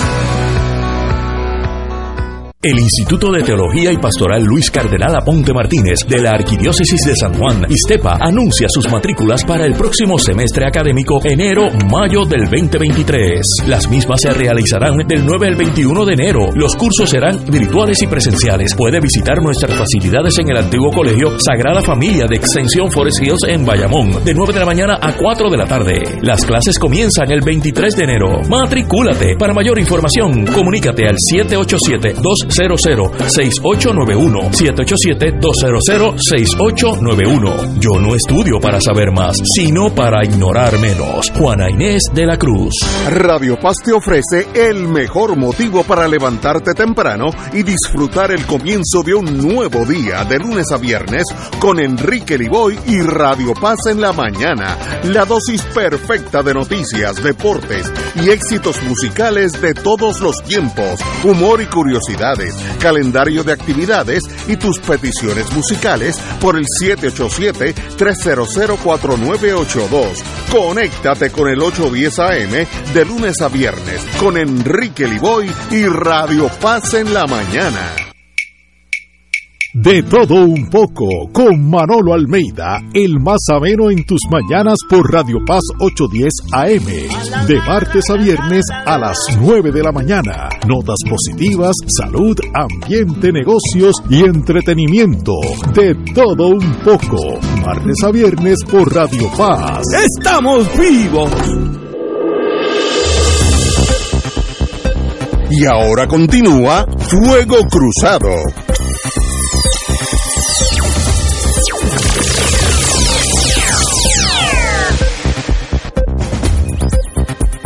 Analizando Brasil, asalto a los tres poderes, una especie de enero 6, pero yo, yo diría que con más población brasilera, eh, lo cual demuestra que la situación política en Brasil pues no es lo que lo que deseamos todos nosotros que sea un país libre y de corra con Ignacio Lula da Silva como su presidente y que hagan lo mejor que puedan. Pero hay unos factores están locos, están deseando un golpe de Estado, que eso pues retrotraería Brasil a aquella época de Getulio Vargas, que era un dictador de segundo nivel, eh, que estuvo gobernando Brasil por muchos años, desgraciadamente, cruelmente, pero ahí estamos, una, un país con un potencial incalculable, pero con unos políticos, con unas políticas internas divididas. Compañero Catalán. Bueno, ya las dificultades políticas que enfrenta Lula, que son muchas, desafortunadamente, eh, las, ustedes las han señalado, pero además las perspectivas económicas, pues en ellas hay cierta incertidumbre por distintas razones, no necesariamente provocadas por Brasil. Brasil eh, es un gran exportador de bienes primarios y la guerra de Ucrania y de Rusia junto a el, bajo crecimiento de la economía china, que es uno de los grandes importadores, eh, están colocando la situación no únicamente de Brasil, de toda América Latina en un, en un tramo de incertidumbre. Yo estaba escuchando ayer un programa de la Central, de la, perdón, de la Comisión Económica para América Latina, la CEPAL, que es un organismo de investigación de América Latina y el Caribe, eh, adscrito a la Organización de las Naciones Unidas. Y estaban señalando que para el 2023 se espera muy bajo crecimiento en Brasil, en Argentina, en Perú, en México, es decir, en los países grandes de América Latina. Curiosamente, los países donde que probablemente crezcan más son los pequeños como Uruguay, Costa Rica, eh, la propia República Dominicana aquí en el Caribe, vecina nuestra. Por cierto, el caso de Uruguay es interesante porque Uruguay dependía mucho de su comercio con Argentina y Brasil, sus vecinos, pero desde hace 15 o 20 años, sobre todo los gobiernos del Frente Amplio, empezaron a diversificar esa economía, eh, a vincularse más con distintas plazas mercantiles en el mundo, eh, Estados Unidos, Europa, Asia, África, y eso ha provocado que la contracción económica o, el estancamiento en Brasil y en Argentina no se traduzca en estancamiento en Uruguay, que es una buena lección para cualquier país de escala modesta, que debemos también nosotros acá en Puerto Rico escuchar, salvando las distancias. Ahora, el fenómeno este de Bolsonaro, eh, y de la gente de Bolsonaro, de esa derecha lumpen que hay en Brasil, que, este, que puso en jaque ahora al gobierno de Lula, pues obviamente está siguiendo, como decía Fernando, el, el, libreto de Trump. Eso me hace recordar también a otro empresario político, Berlusconi. Estos empresarios como Berlusconi, como Trump, como Bolsonaro, los tres empresarios, han servido de fragua a una derecha lumpen en muchas partes del mundo. Eh, derechas que han debilitado institucionalmente a esos países, empezando por Estados Unidos y ahora el caso de Brasil. Pero no únicamente eso, que ante esa derecha el liderato político en casi todo el mundo es relativamente débil. En el caso de Estados Unidos, pues en el Partido Demócrata uno diría que, el, que ese liderato político casi no existe. En el caso de Brasil, el problema es que eh, eh, Lula fue electo por una mayoría muy frágil y por una coalición pues un tanto inestable. Eh, en Europa es lo mismo, las alternativas a esa derecha, ahora mismo en, gobernando en, Italia, eh, pues son débiles, poco definidas. Así que realmente las alternativas a la derecha hay que fortalecerlas, hay que definirlas, hay que que articularlas mejor. Y en esto estamos pasando en ese sentido el mundo por un mal momento. Confiemos que ese mal momento pues no dure mucho. Muy bien. Así que Brasil, además de tener un, equipo de fútbol de primera línea y música de primera, extraordinario, un país feliz con la si uno está en Río de Janeiro o en Sao Paulo, donde sea, uno nota un país vibrante, eh, progresivo, pero eh, tienen que alinearse esos factores políticos de las clases, porque en realidad aquí hay una batalla de dos clases, los de bien arriba, que son los Bolsonaro, y los de bien abajo, que son Lula da Silva. Eh, y eso, pues, en eso hay que llegar a un compromiso, como en otras naciones han llegado. Pero Let It Be, como dice la canción. Bueno, vamos a tocar un tema que también es, yo diría, la cola de la Guerra Fría, ya al final, qué bueno que se acabó. eh, y es el regreso a la Puerto Rico de Ana Belén Montes. Eh, como todos sabemos, ella fue eh, ex analista de la división Defense Intelligence Agency, agencia de defensa de inteligencia, que es una especie de CIA, pero limitada o, concentrada, mejor dicho, en los aspectos militares. Por ejemplo, si ustedes, si Estados Unidos declara la guerra a Puerto Rico, ¿cuáles son los puentes que hay que tumbar para inutilizar a Puerto Rico? Pues el puente del agua, el puente de allá de Calle, lo que sea, eh, del, indio. Pues, ¿Dónde están las, las instalaciones eh, de electricidad primarias en Puerto Rico, las estaciones de agua? Y yo, si ya las sé, cuando empieza la guerra, ya los pilotos saben que detrás de la casa de Doña Yuya, allá en Camuy, hay una, una, una subestación que paraliza el agua para toda esa zona. Eso es lo que es Defense Intelligence Agency. ¿Qué poderío militar tiene el Ecuador o Biafra o lo que, lo que ustedes se... Eh, cuántos tanques tiene, de dónde vienen, etcétera, etcétera. Eh, los pilotos del de, Ecuador, ¿dónde se entrenan? Pues el Defense, si se están entrenando en Rusia, pues hay que poner el ojo porque los van a tratar de reclutar. Etc. Eso es la, la, inteligencia militar de Estados Unidos. Y esta señora, que no tengo el gusto de conocer, estaría loco por tenerla aquí en el programa, Ana Belén Montes, eh, era una analista senior, que son ya los más elevados, en, en DIA, y sencillamente pues la arrestaron eh, porque un, un defector, ¿cómo se dice? Un, un, un general cubano brincó la verja, desertor. desertor, se fue a Estados Unidos y, y, la, la, choteó, ya estaba bien cómoda, bien, bien, eh, bien entrada en, en la inteligencia eh, pro Cuba dentro de la DEA. Además está decir que es un delito, un delito muy serio, cumplió 20 años calendario, que eso es una perpetua para cualquiera de nosotros. Eh, y hoy pues hoy está con nosotros, la felicitamos, que empiece una, una vida nueva, creo que está en los 66 años, pues tiene muchos años por delante para que disfrute el resto de su existencia, pero no hay duda que son delitos eh, críticos para la inteligencia norteamericana y sencillamente pues uno se sorprende que haya puertorriqueños jugando de ambos bandos. Eh, eso pues, me, sorprendió mucho, hasta me duele mucho.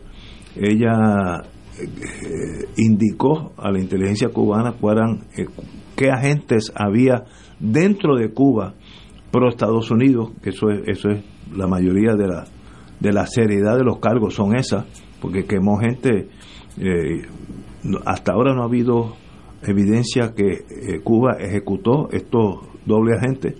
En otros países, en Rusia, si a ti te, te cogen fusilado, esa es la tradición rusa, el doble agente fusilado sin la más mínima juicio, etcétera, etcétera. Delitos muy serios, ya está con nosotros, pasemos la página, seamos amigos eh, y demás, de, yo personalmente le deseo la mejor de la vida que le queda. Compañero Martín. Bueno, mira, esta señora eh, se declaró culpable cuando la eh, se declaró culpable de haber llevado a cabo actos de espionaje mm, proveyéndole información a Cuba sobre los planes eh, por no decir operaciones yo no conozco el detalle los planes y las operaciones que el gobierno de Estados Unidos llevaba a cabo y, o pensaba llevar a cabo o se estaba preparando para llevar a cabo con relación con Cuba ella ha dicho que lo dijo al juez cuando la sentenciaron eh, que ella había hecho lo que había hecho porque había decidido seguir a su conciencia en vez de a la ley. Bueno, Joaquín Sabina, el cantante español, para parafrasearlo, eh, el espionaje no es ni bueno ni malo. El espionaje lo que no tiene es remedio. desde que el mundo es mundo. Hay espionaje. Los países que tienen intereses conflictivos tienen espías. Ignacio hace el cuento de que a ella la capturaron porque un, un general cubano se pasó al lado americano. ¿Eh? ¿Verdad? O sea que eh, eh, por definición, en cualquier país hay una persona que simula una lealtad, pero en el fondo tiene otra. Y eso pasa con los espías cubanos en Estados Unidos, con los espías americanos en Cuba. esa, es la, naturaleza del espionaje para mí. Lo que es significativo no es el tema del espionaje. Espionaje hay continuo. Hoy en la Guerra Fría, antes de la Guerra Fría, lo va a haber pasado mañana. Eh, la pregunta para mí es cuál es el motivo del espionaje. Si es un motivo noble, si es un motivo patriótico, si es un motivo que nace del, del, amor, del afecto y de la solidaridad, pues entonces eso para mí no es nada despreciable y estar dispuesto a echarse encima una cadena de 20 años de cárcel. Dios mío.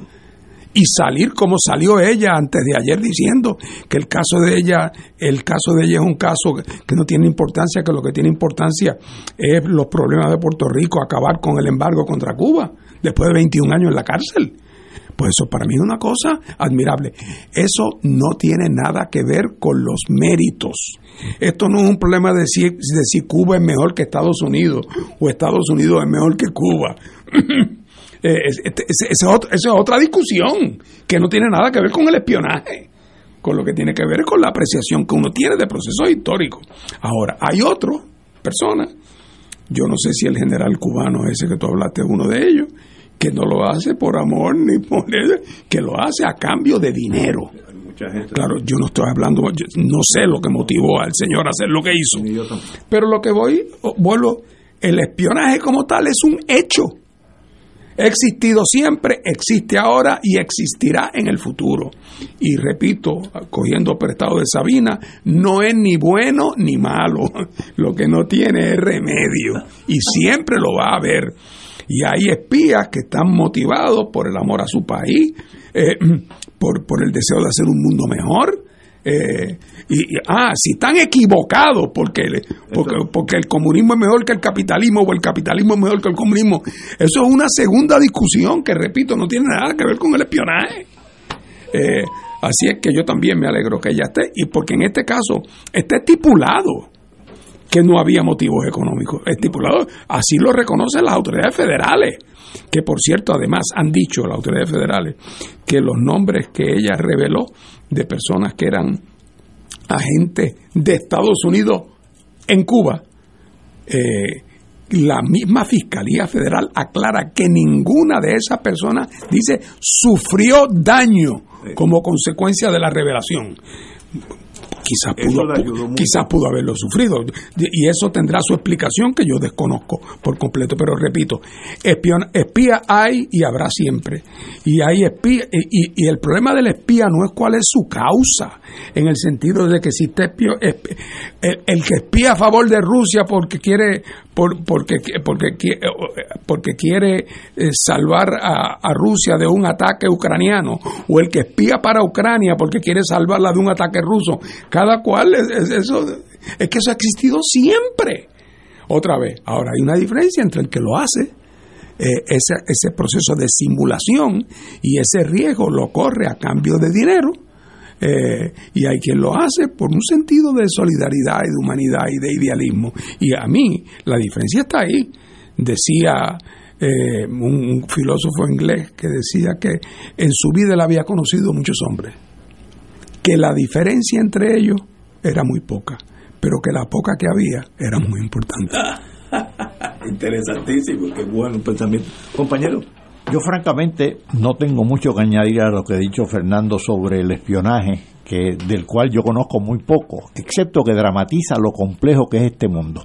Ahora, ella dijo algo que a mí me parece fundamental en estos tiempos. Estamos viviendo unos tiempos de un gran narcisismo, un gran individualismo. Eh, la, eh, eh, la tecnología, el Facebook, los selfies, lo que demuestran es un narcisismo brutal, ya cultural. La gente se cree el centro del mundo, cada persona se cree el centro del mundo y cree que el mundo es reflejo de su gran y extraordinaria personalidad. Y ella hizo una declaración que es la antítesis de ese narcisismo. y que me pareció realmente eh, muy aleccionadora y con la cual yo me, me solidarizo con esa expresión. Ella dice, yo no soy importante, lo importante son otras, otros problemas, por ejemplo, es importante el fenómeno climático, el calentamiento global, es importante el bloqueo que le está haciendo Estados Unidos a Cuba. Esos son asuntos importantes. Yo como tal no soy importante. Y esto es lo último que voy a decir, dijo ella misma. Esto es lo último que voy a decir. Eh, y me, pareció que esa es como una vacuna en contra de un narcisismo que está tan generalizado en nuestra sociedad y en otras sociedades y que los medios tecnológicos como Facebook, eh, los WhatsApp, este, lo han puesto de manifiesto, lo cultivan. Eh, y ese narcisismo es peligroso porque ese narcisismo vulnera la consideración del otro, vulnera la interacción social, vulnera lo que es una sociedad que es consideración entre unos y otros. Solamente eso era lo que quería decir. Bueno, como indiqué anteriormente, le deseo lo mejor a esta dama, Ana Belén Montes. Eh, si algún día ella quiere ir al aire, le más está decir que ella escoge el día y la hora cuando esté aquí con nosotros un ambiente de cordialidad y, eh, compañerismo, de todos somos boricuas, aunque, aunque hayamos estado en diferentes lados de la trinchera, a la hora de verdad todos somos iguales. La mejor de la suerte, Ana Belén Montes, mucha felicidad en los años venideros, sé que tuvo 20 años en, en, cárceles de máxima seguridad, que eso es esclavitud en el siglo XXI, pero eh, ya eso pasó. Enjoy life my dear lady. Señora, pues vamos a una pausa y regresamos con Fuego Cruzado. Fuego Cruzado está contigo en todo Puerto Rico. Todos los jueves Radio Paz y la Administración del Seguro Social te ofrecen un espacio informativo para orientarte y aclarar todas tus dudas sobre los derechos, requisitos y obligaciones para poder disfrutar de sus beneficios. Plantea tus preguntas por el 787-349-82 y conoce antes que nadie los detalles concernientes a cambios y nuevas regulaciones escuchando todo sobre Seguro Social con Víctor Rodríguez. Los jueves a las 11 de la mañana por Radio Paz 810 AM. Miércoles de Infoempresas a las 4 de la tarde. Con entrevistas e información con nuestros emprendedores y empresarios. No te lo puedes perder. Miércoles a las 4 de la tarde. Por aquí, por Radio Paz 810 AM y Radio Paz 810.com. Los espero. A mí me gusta mi pueblo. A mí me gusta mi gente. A mí me gusta mi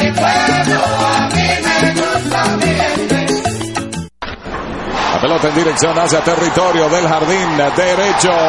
Dígale que no hizo pelota. Escucha en esta temporada de la Liga de Béisbol Profesional Roberto Clemente los juegos de los máximos campeones, criollos de Caguas. Criollos que se unen para vencer. Por aquí, Radio Paz 810 AM y Radio Paz 810.com. Porque Caguas sabe a béisbol. Este parece chulito. Este martes sigue la serie entre Mayagüez y Caguas a las 7 de la noche. Radio Paz te ofrece el mejor motivo para levantarte temprano y disfrutar el comienzo de un nuevo día de lunes a viernes con Enrique Liboy y Radio Paz en la mañana. La dosis perfecta de noticias, deportes y éxitos musicales de todos los tiempos, humor y curiosidades, calendario de actividades y tus peticiones musicales por el 787-300-4982. Conéctate con el 810 AM de lunes a viernes con Enrique Liboy y Radio Paz en la mañana. Todos los jueves Radio Paz y la Administración del Seguro Social te ofrecen un espacio informativo para orientarte y aclarar todas tus dudas sobre los derechos, requisitos y obligaciones para poder disfrutar de sus beneficios. Plantea tus preguntas por el 787-349-82 y conoce antes que nadie los detalles detalles concernientes a cambios y nuevas regulaciones escuchando todo sobre Seguro Social con Víctor Rodríguez. Los jueves a las 11 de la mañana por Radio Paz 810 AM. Y ahora continúa Fuego Cruzado.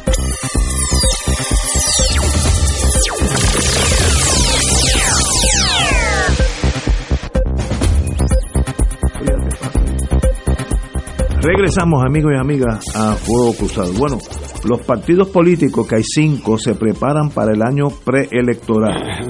Eh, como tenemos aquí uno que representa uno de esos cinco, eh, por aquí dice, eh, el PIB y, y Movimiento Victoria Ciudadana van en contra. El comisionado del Partido Independentista, Roberto Iván Aponte, quien lo conozco, y el Movimiento Victoria Ciudadana de Lilian Aponte Dones, también se posicionaron en contra del cambio que propone el- la Comisión Estatal de Elecciones en el próximo endoso.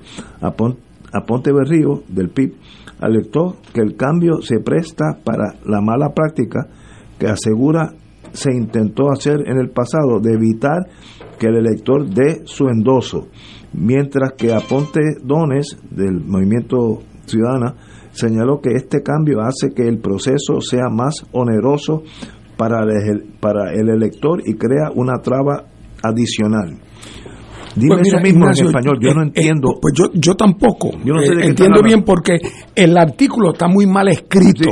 yo no y en ningún momento nos explican en detalle ¿De están hablando? cuál es la propuesta y la iniciativa a la cual Roberto Iván y los de Victoria Ciudadana se oponen. Porque hay varias cosas que, a las cuales yo sé que sí se oponen, como por ejemplo, una de las cosas que se, se, se van a hacer es que ahora en adelante para inscribirse, eh, la manera principal para inscribirse va a ser inscribirse online en la computadora, lo cual está bien para los que tienen cierta sofisticación y tienen acceso a las máquinas. Si tú no eres de eso. Y, y si no eres de eso, pues. O sea que la, la preocupación es que como el PNP tiene una maquinaria eh, eh, electoral muy muy fuerte, muy, muy- un- con una gran capilaridad, porque el PNP Y un historial oscuro. un- porque además el PNP ha sabido politizar a toda la empleomanía gubernamental de su gente. Y ahí todo el mundo tiene que eh, Ayudar. tiene que repicar y dar misa y repicar campana.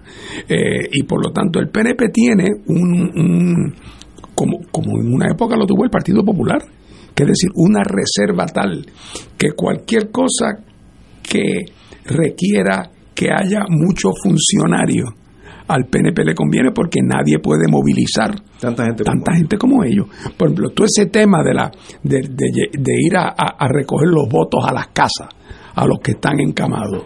Eh, bueno, pues eh, si, si son miles y miles y miles, de- al PNP le es fácil presentar 40 equipos que están disponibles en cualquier momento, pero para un partido más pequeño. Y si, entonces, si lo hacen simultáneamente el mismo día en Arecibo y en San Juan, porque si, si los separaran en dos días distintos, quizás entonces los partidos pequeños pueden, pero entonces el PNP tiene un historial de aprovecharse de todo ese tipo de mala maña eh, para dificultar lo que en papel parecería igual acceso, en la práctica se vuelve un acceso privilegiado para el PNP. Por no decir en otras cosas donde, donde incluso en el papel tienen una ventaja. Pero otra vez, en el caso que tú me preguntas, muy en particular, la medida a la cual Roberto Iván está haciendo referencia, el artículo no, no nos dice, no, no- no nos dice cuál es. Lo leí y me quedé igual en cero. Lo que sí te puedo decir ya en un sentido más amplio es que ya el nuevo, el, este año de- del 23, el, el primero de diciembre de este año comienza el periodo de erradicación de candidatura si la ley no se cambia y todo parece indicar que la ley no se va a cambiar. El Partido Popular y el PNP han llegado a su acuerdo secreto de dejar la ley como está. Después de tanto pecho que sacó el Partido Popular, de que iban a derogar, y han llegado a su entendido político, porque se han servido con la cuchara grande como, los como los dos partidos principales. Y, y- el, eh, para el primero de diciembre es la radicación de candidatura que, que cierra el 31 de, de diciembre de ese mes. De aquí a allá vamos a ver eh, eh, conflictos y vamos a ver pleitos y vamos a ver movida eh, en el Partido Popular. Su, tema de liderato interno está todavía sobre la mesa y eso yo creo que no sé si algún día se resolverá. Eh, el PNP va camino a un proceso, eh, a un posible proceso primarista. el PIB y Victoria Ciudadana tienen sus conversaciones y sus entendidos sobre posibles iniciativas conjuntas en el proceso electoral. Eh, así es que va, ya empieza el año preelectoral y eso va a tener eh, va a tener su va, a ver va, a estar muy presente en la, en la vida del país en los próximos meses. Eh, así es que ya ya estamos más cerca de las próximas elecciones de lo que estamos de las anteriores. así es que estamos en camino. Compañero, fíjate y esto de la de la preparación de los partidos políticos, el asunto electoral, francamente, me, a mí me pasó como ustedes, yo leí el artículo y me quedé un tanto en babia, pero al margen de eso, eh, ciertamente el, el, año 2023 es el año de la organización de los partidos, de, de año de ir estructurando programas y demás para entrar ya luego en la campaña en el 2024. Y ahí me llama la atención que hoy, pues en estos días, eh, tanto el gobernador empieza a establecer su agenda, que yo hice referencia a ella al, inicio del programa, sobre todo en función de fondos federales, y el liderato legislativo de, las distintas delegaciones también fue entrevistado por los periodistas y empezaron a hablar por uno de desarrollo económico, otro de salud y demás. Destaco, por ejemplo, que el, María de Lourdes Santiago, que es la, senadora del PIB aquí en la Asamblea Legislativa, destacó varios puntos que me parecen importantes. Uno, la ley de costas, que ya ha estado trabajando por años, y la moratoria de la construcción de la ley de costas, porque ahí también hay un denominador común con Victoria Ciudadana, por cierto.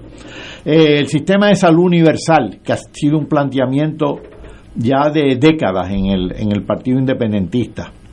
El currículo de educación especial, que ha hecho una serie de reformas, cosa que ha trabajado por años eh, la legisladora, la senadora María de Lourdes Santiago. El Departamento de Hacienda ha publicado, ha publicado ya dos estudios sobre el costo fiscal de los incentivos y no se ha hecho nada, pues ella está haciendo un planteamiento sobre el particular que debería estar en agenda en la Asamblea Legislativa. Y también eh, señala las condiciones laborales en el sector público, porque se está planteando, todavía no se ha finiquitado, un plan de clasificación y retribución en el aparato público, en el gobierno central. Y evidentemente estos van a ser temas de legislación o de discusión en la Asamblea Legislativa en esta sesión y en las próximas durante el año 2023, que es el año preelectoral. Y no hay duda que son van a ser temas eh, de campaña, dependiendo cómo se bregue con ellos en esta Asamblea Legislativa, durante el año 2024. Así que ya se están eh, comenzando a escribir los guiones de ese proceso electoral.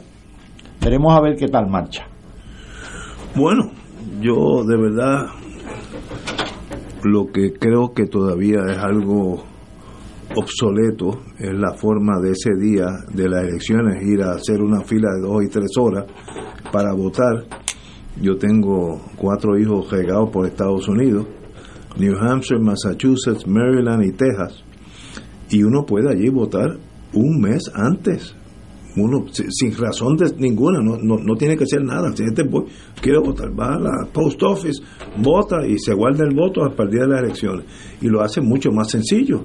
No hay esa, esa, esa piña de gente haciendo fila empezando por mí, las últimas elecciones yo me chupé dos horas bajo el sol en Puerto Tierra, que no vuelvo a hacerlo. O sea, si, esa es la solución, me quedo en casa. Eh, ahora, si me lo Total, tu voto no le hubiera hecho falta a Pierluisi. si te hubiera quedado en tu casa, el resultado hubiera sido idéntico. Posiblemente. Pero, pero eso hay que facilitarlo, hacerlo más user friendly. Por ejemplo, ¿Por qué en los países escandinavos la, la gente vota con su teléfono? Eso no es que va a pasar, eso ya es. Si yo puedo comprar un Mercedes-Benz con mi teléfono y hacer un pago con mi teléfono de un Mercedes-Benz, yo creo que es más sencillo votar. eh, la tecnología existe, no, existe hace años en, en los países escandinavos. Eso llegará a Puerto Rico, con mi cinismo yo diría que jamás, aquí no, no habrá la fe de que ese sistema funcione, va a haber mucha gente que dice, no, a ver las elecciones, lo que sea, pero ¿y por qué los suecos no tienen ese miedo que dejó en las elecciones? Todo el voto, todo el mundo vota con su celular e instantáneamente puedes tener las elecciones en los primeros 15 minutos después del 6 de noviembre, ya están, ya todo el mundo ganó o perdió. ¿Llegará eso aquí? ¿Se hará más fácil votar o va a ser el mismo tajureo? Mira, Ignacio, ahora que tú dices eso, recuerdo con el artículo, cuando empiezan a hablar de la tecnología sofisticada y de inscribirse así este por internet y todas esas cosas, a mí me preocupó porque uno de los comisionados eh, hizo el comentario de que había que atender el mantenimiento de las máquinas de cotejo. Yo pensé, es más importante echarle el aceite a las máquinas de cotejo que estar hablando de esta tecnología sofisticada, porque va y llega, llega el, el, noviembre del 2024 y nos encuentra discutiendo tecnología sofisticada y de repente las máquinas de cotejo estaban en un rincón, cuando las pusieron a funcionar, no funcionaron. Eh, yo, de verdad, no. Así que hay que atender esas máquinas, por favor. Bueno, vamos a decir, no es que yo pueda votar por teléfono, pero por lo menos que no sea tan sí, es verdad, como antes, como yo, yo, eso fue hace dos años. Como una persona tiene que estar dos horas para emitir su voto? Pues déjeme votar. Eso tiene un efecto disuasivo. Oh, hombre, no, no, no, falta que no puede chuparse las dos horas, no, no puede ir a votar. ¿Cuánta gente no habrá en Puerto Rico que el día de las elecciones se levantó, fue a su colegio y cuando vio la fila que había, eh, dijo, yo vuelvo después, que, pero volver después quiere decir que no, que entonces después cayó lluvia y, acabó no yendo. Pero que el sistema disuade, oh, oh, no, no, no cabe, no cabe duda. Y entonces disuade más a aquellos que no están sujetos a la auto, porque todavía en aquellos sitios donde hay que ir para que el alcalde te vea, pues el alcalde va a preguntar, Oye, y Ignacio vino. Pues vayan a buscarlo. ¿ah? Pero los, los, que no tienen, los que no están sujetos a esa coacción, pues si la fila se vuelve demasiado larga, la tentación de irse para su casa es, mucha. Y así que tarde o temprano todos esos sistemas se van a ir flexibilizando. Antes había en Puerto Rico y en otras partes del mundo dos tipos de objeción. Unas eran la fiabilidad, el tema del control, de asegurarse la pulcritud y que si tú le decías, le mandabas los papeles allá a casa de Juanito para que un viejito que estaba encamado allá votara, la preocupación era que el hijo acababa votando por él y que entonces pues había que mandar a alguien allá entonces, al mandar a alguien allá, los problemas es cuántos tienen que ir uno de cada partido y cuántos son, cuánta qué maquinaria de gente hay que tener. Eh, y la otra preocupación que había era la preocupación ya un tema más etéreo que era aquella concepción de que la elección era una fiesta democrática y que era una oportunidad de la gente una vez cada cuatro años ver la democracia en acción y que eso de ver la gente haciendo la fila y ver la gente entintándose los dedos era como un ejercicio cívico, pero yo creo que eso es, eso es verso, como dicen los argentinos, eso es verso. Eh, hay sitios ya en el mundo y yo no estoy diciendo que eso es una buena idea porque no he leído lo suficiente. Por ejemplo, en Oregón, ya no hay día de las elecciones. O sea, el día 8 en Oregón, todas las escuelas están cerradas. El día 8 es el día donde tienen que haber ya llegado por correo todas las papeletas. Pero hay 30 días para enviar la papeleta por correo y en ningún momento nadie va a una urna a votar. Veo, veo. Bueno, Oye, eso está bueno. Yo no sé si eso ha funcionado o no ha funcionado, si hay queja o no hay queja. Habrá que ver si estas cosas afectan positivo o negativamente la comparecencia electoral, eh, porque también llega el momento en que si le vas quitando todo el elemento de drama, yo me acuerdo cuando yo estaba. A mí me gusta ir al colegio, déjame decir. Por eso. Yo, soy de los que, además, mm. me encuentro con unos amigos, a mí me resulta inclusive divertido. Sí, pero cuando la artritis te liquide. Ah, bueno, ya, pero ya veremos. Pues ya entonces, ese día tú no vas a estar tan contento. Yo eh, prefiero así es que votar por teléfono, si me lo permite el sistema, desde casa y la tecnología nos llevará ya, queramos o no Sí, queramos. claro. Es cuestión de, de tiempo. Y en su momento también habrá que evaluar los efectos de esto sobre la participación electoral. Yo me acuerdo, por ejemplo, cuando yo vivía en, en- en Estados Unidos, era estudiante de leyes, yo recuerdo que en la ele- cu- cuando había una elección para funcionarios municipales o para el School Committee Ahí va- de Cambridge, ahí va más Massachusetts, gente. no, menos. Menos. A veces la participación electoral era el 20%. Y tú ni te enterabas que era día de elecciones. Entonces, uno se pregunta, bajo cualquier teoría democrática, un sistema en el cual solamente el 20% de la gente va a votar, algún problema tiene. Eh, eso no quiere decir que, que- que- que haya consenso sobre cuál es la forma de estimularlo, pero hay, e, eso es un tema que hay que pensar con cuidado. Aunque naturalmente estoy de acuerdo contigo que la tendencia es a facilitar la participación. No cabe duda. Yo, yo creo que eso, eso es como aquellos abogados que se negaron a entrar en el mundo de la inteligencia y de las computadoras. Sencillamente, el tiempo te arropa llegaremos a votar por teléfono, porque como dije anteriormente, si puedo comprar un Mercedes-Benz en Alemania y pagar desde Puerto Rico todo por mi teléfono, no, no puedo votar por el alcalde de San Juan. Eso es un llame. Ahora, lo haremos aquí, tendremos confianza en el sistema. Ahora, no salen tan buenos los alcaldes de San Juan por los cuales tú has votado como los Mercedes-Benz. Quejas de los Mercedes no tengo ninguna. Claro, por otro lado te cuestan mucho más. bueno, oye, hay una noticia antes, antes que nos tengamos que ir. Delegará en las escuelas las compras. Es una noticia importantísima. Como yo estuve en el caso, aquellos casos serios de educación que surgió en la prensa por meses, yo me enteré allí que para una maestra en el barrio Saltillo, allá en Adjunta, comprar una tiza necesitaba siete firmas de, de burócratas, siete, siete. Si no esa tiza no llega al barrio Saltillo.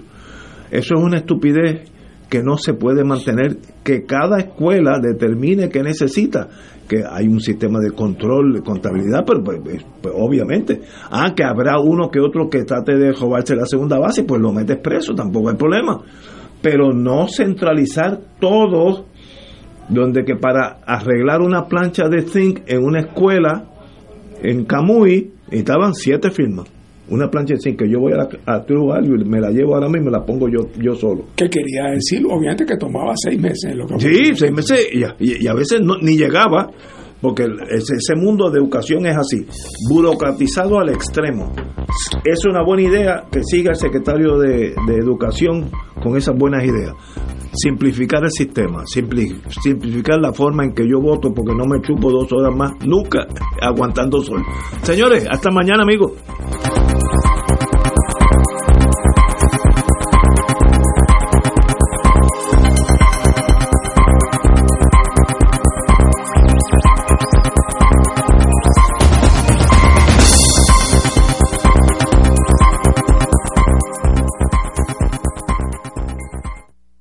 Esta emisora y sus anunciantes no se solidarizan necesariamente con las expresiones vertidas en el programa que acaban de escuchar.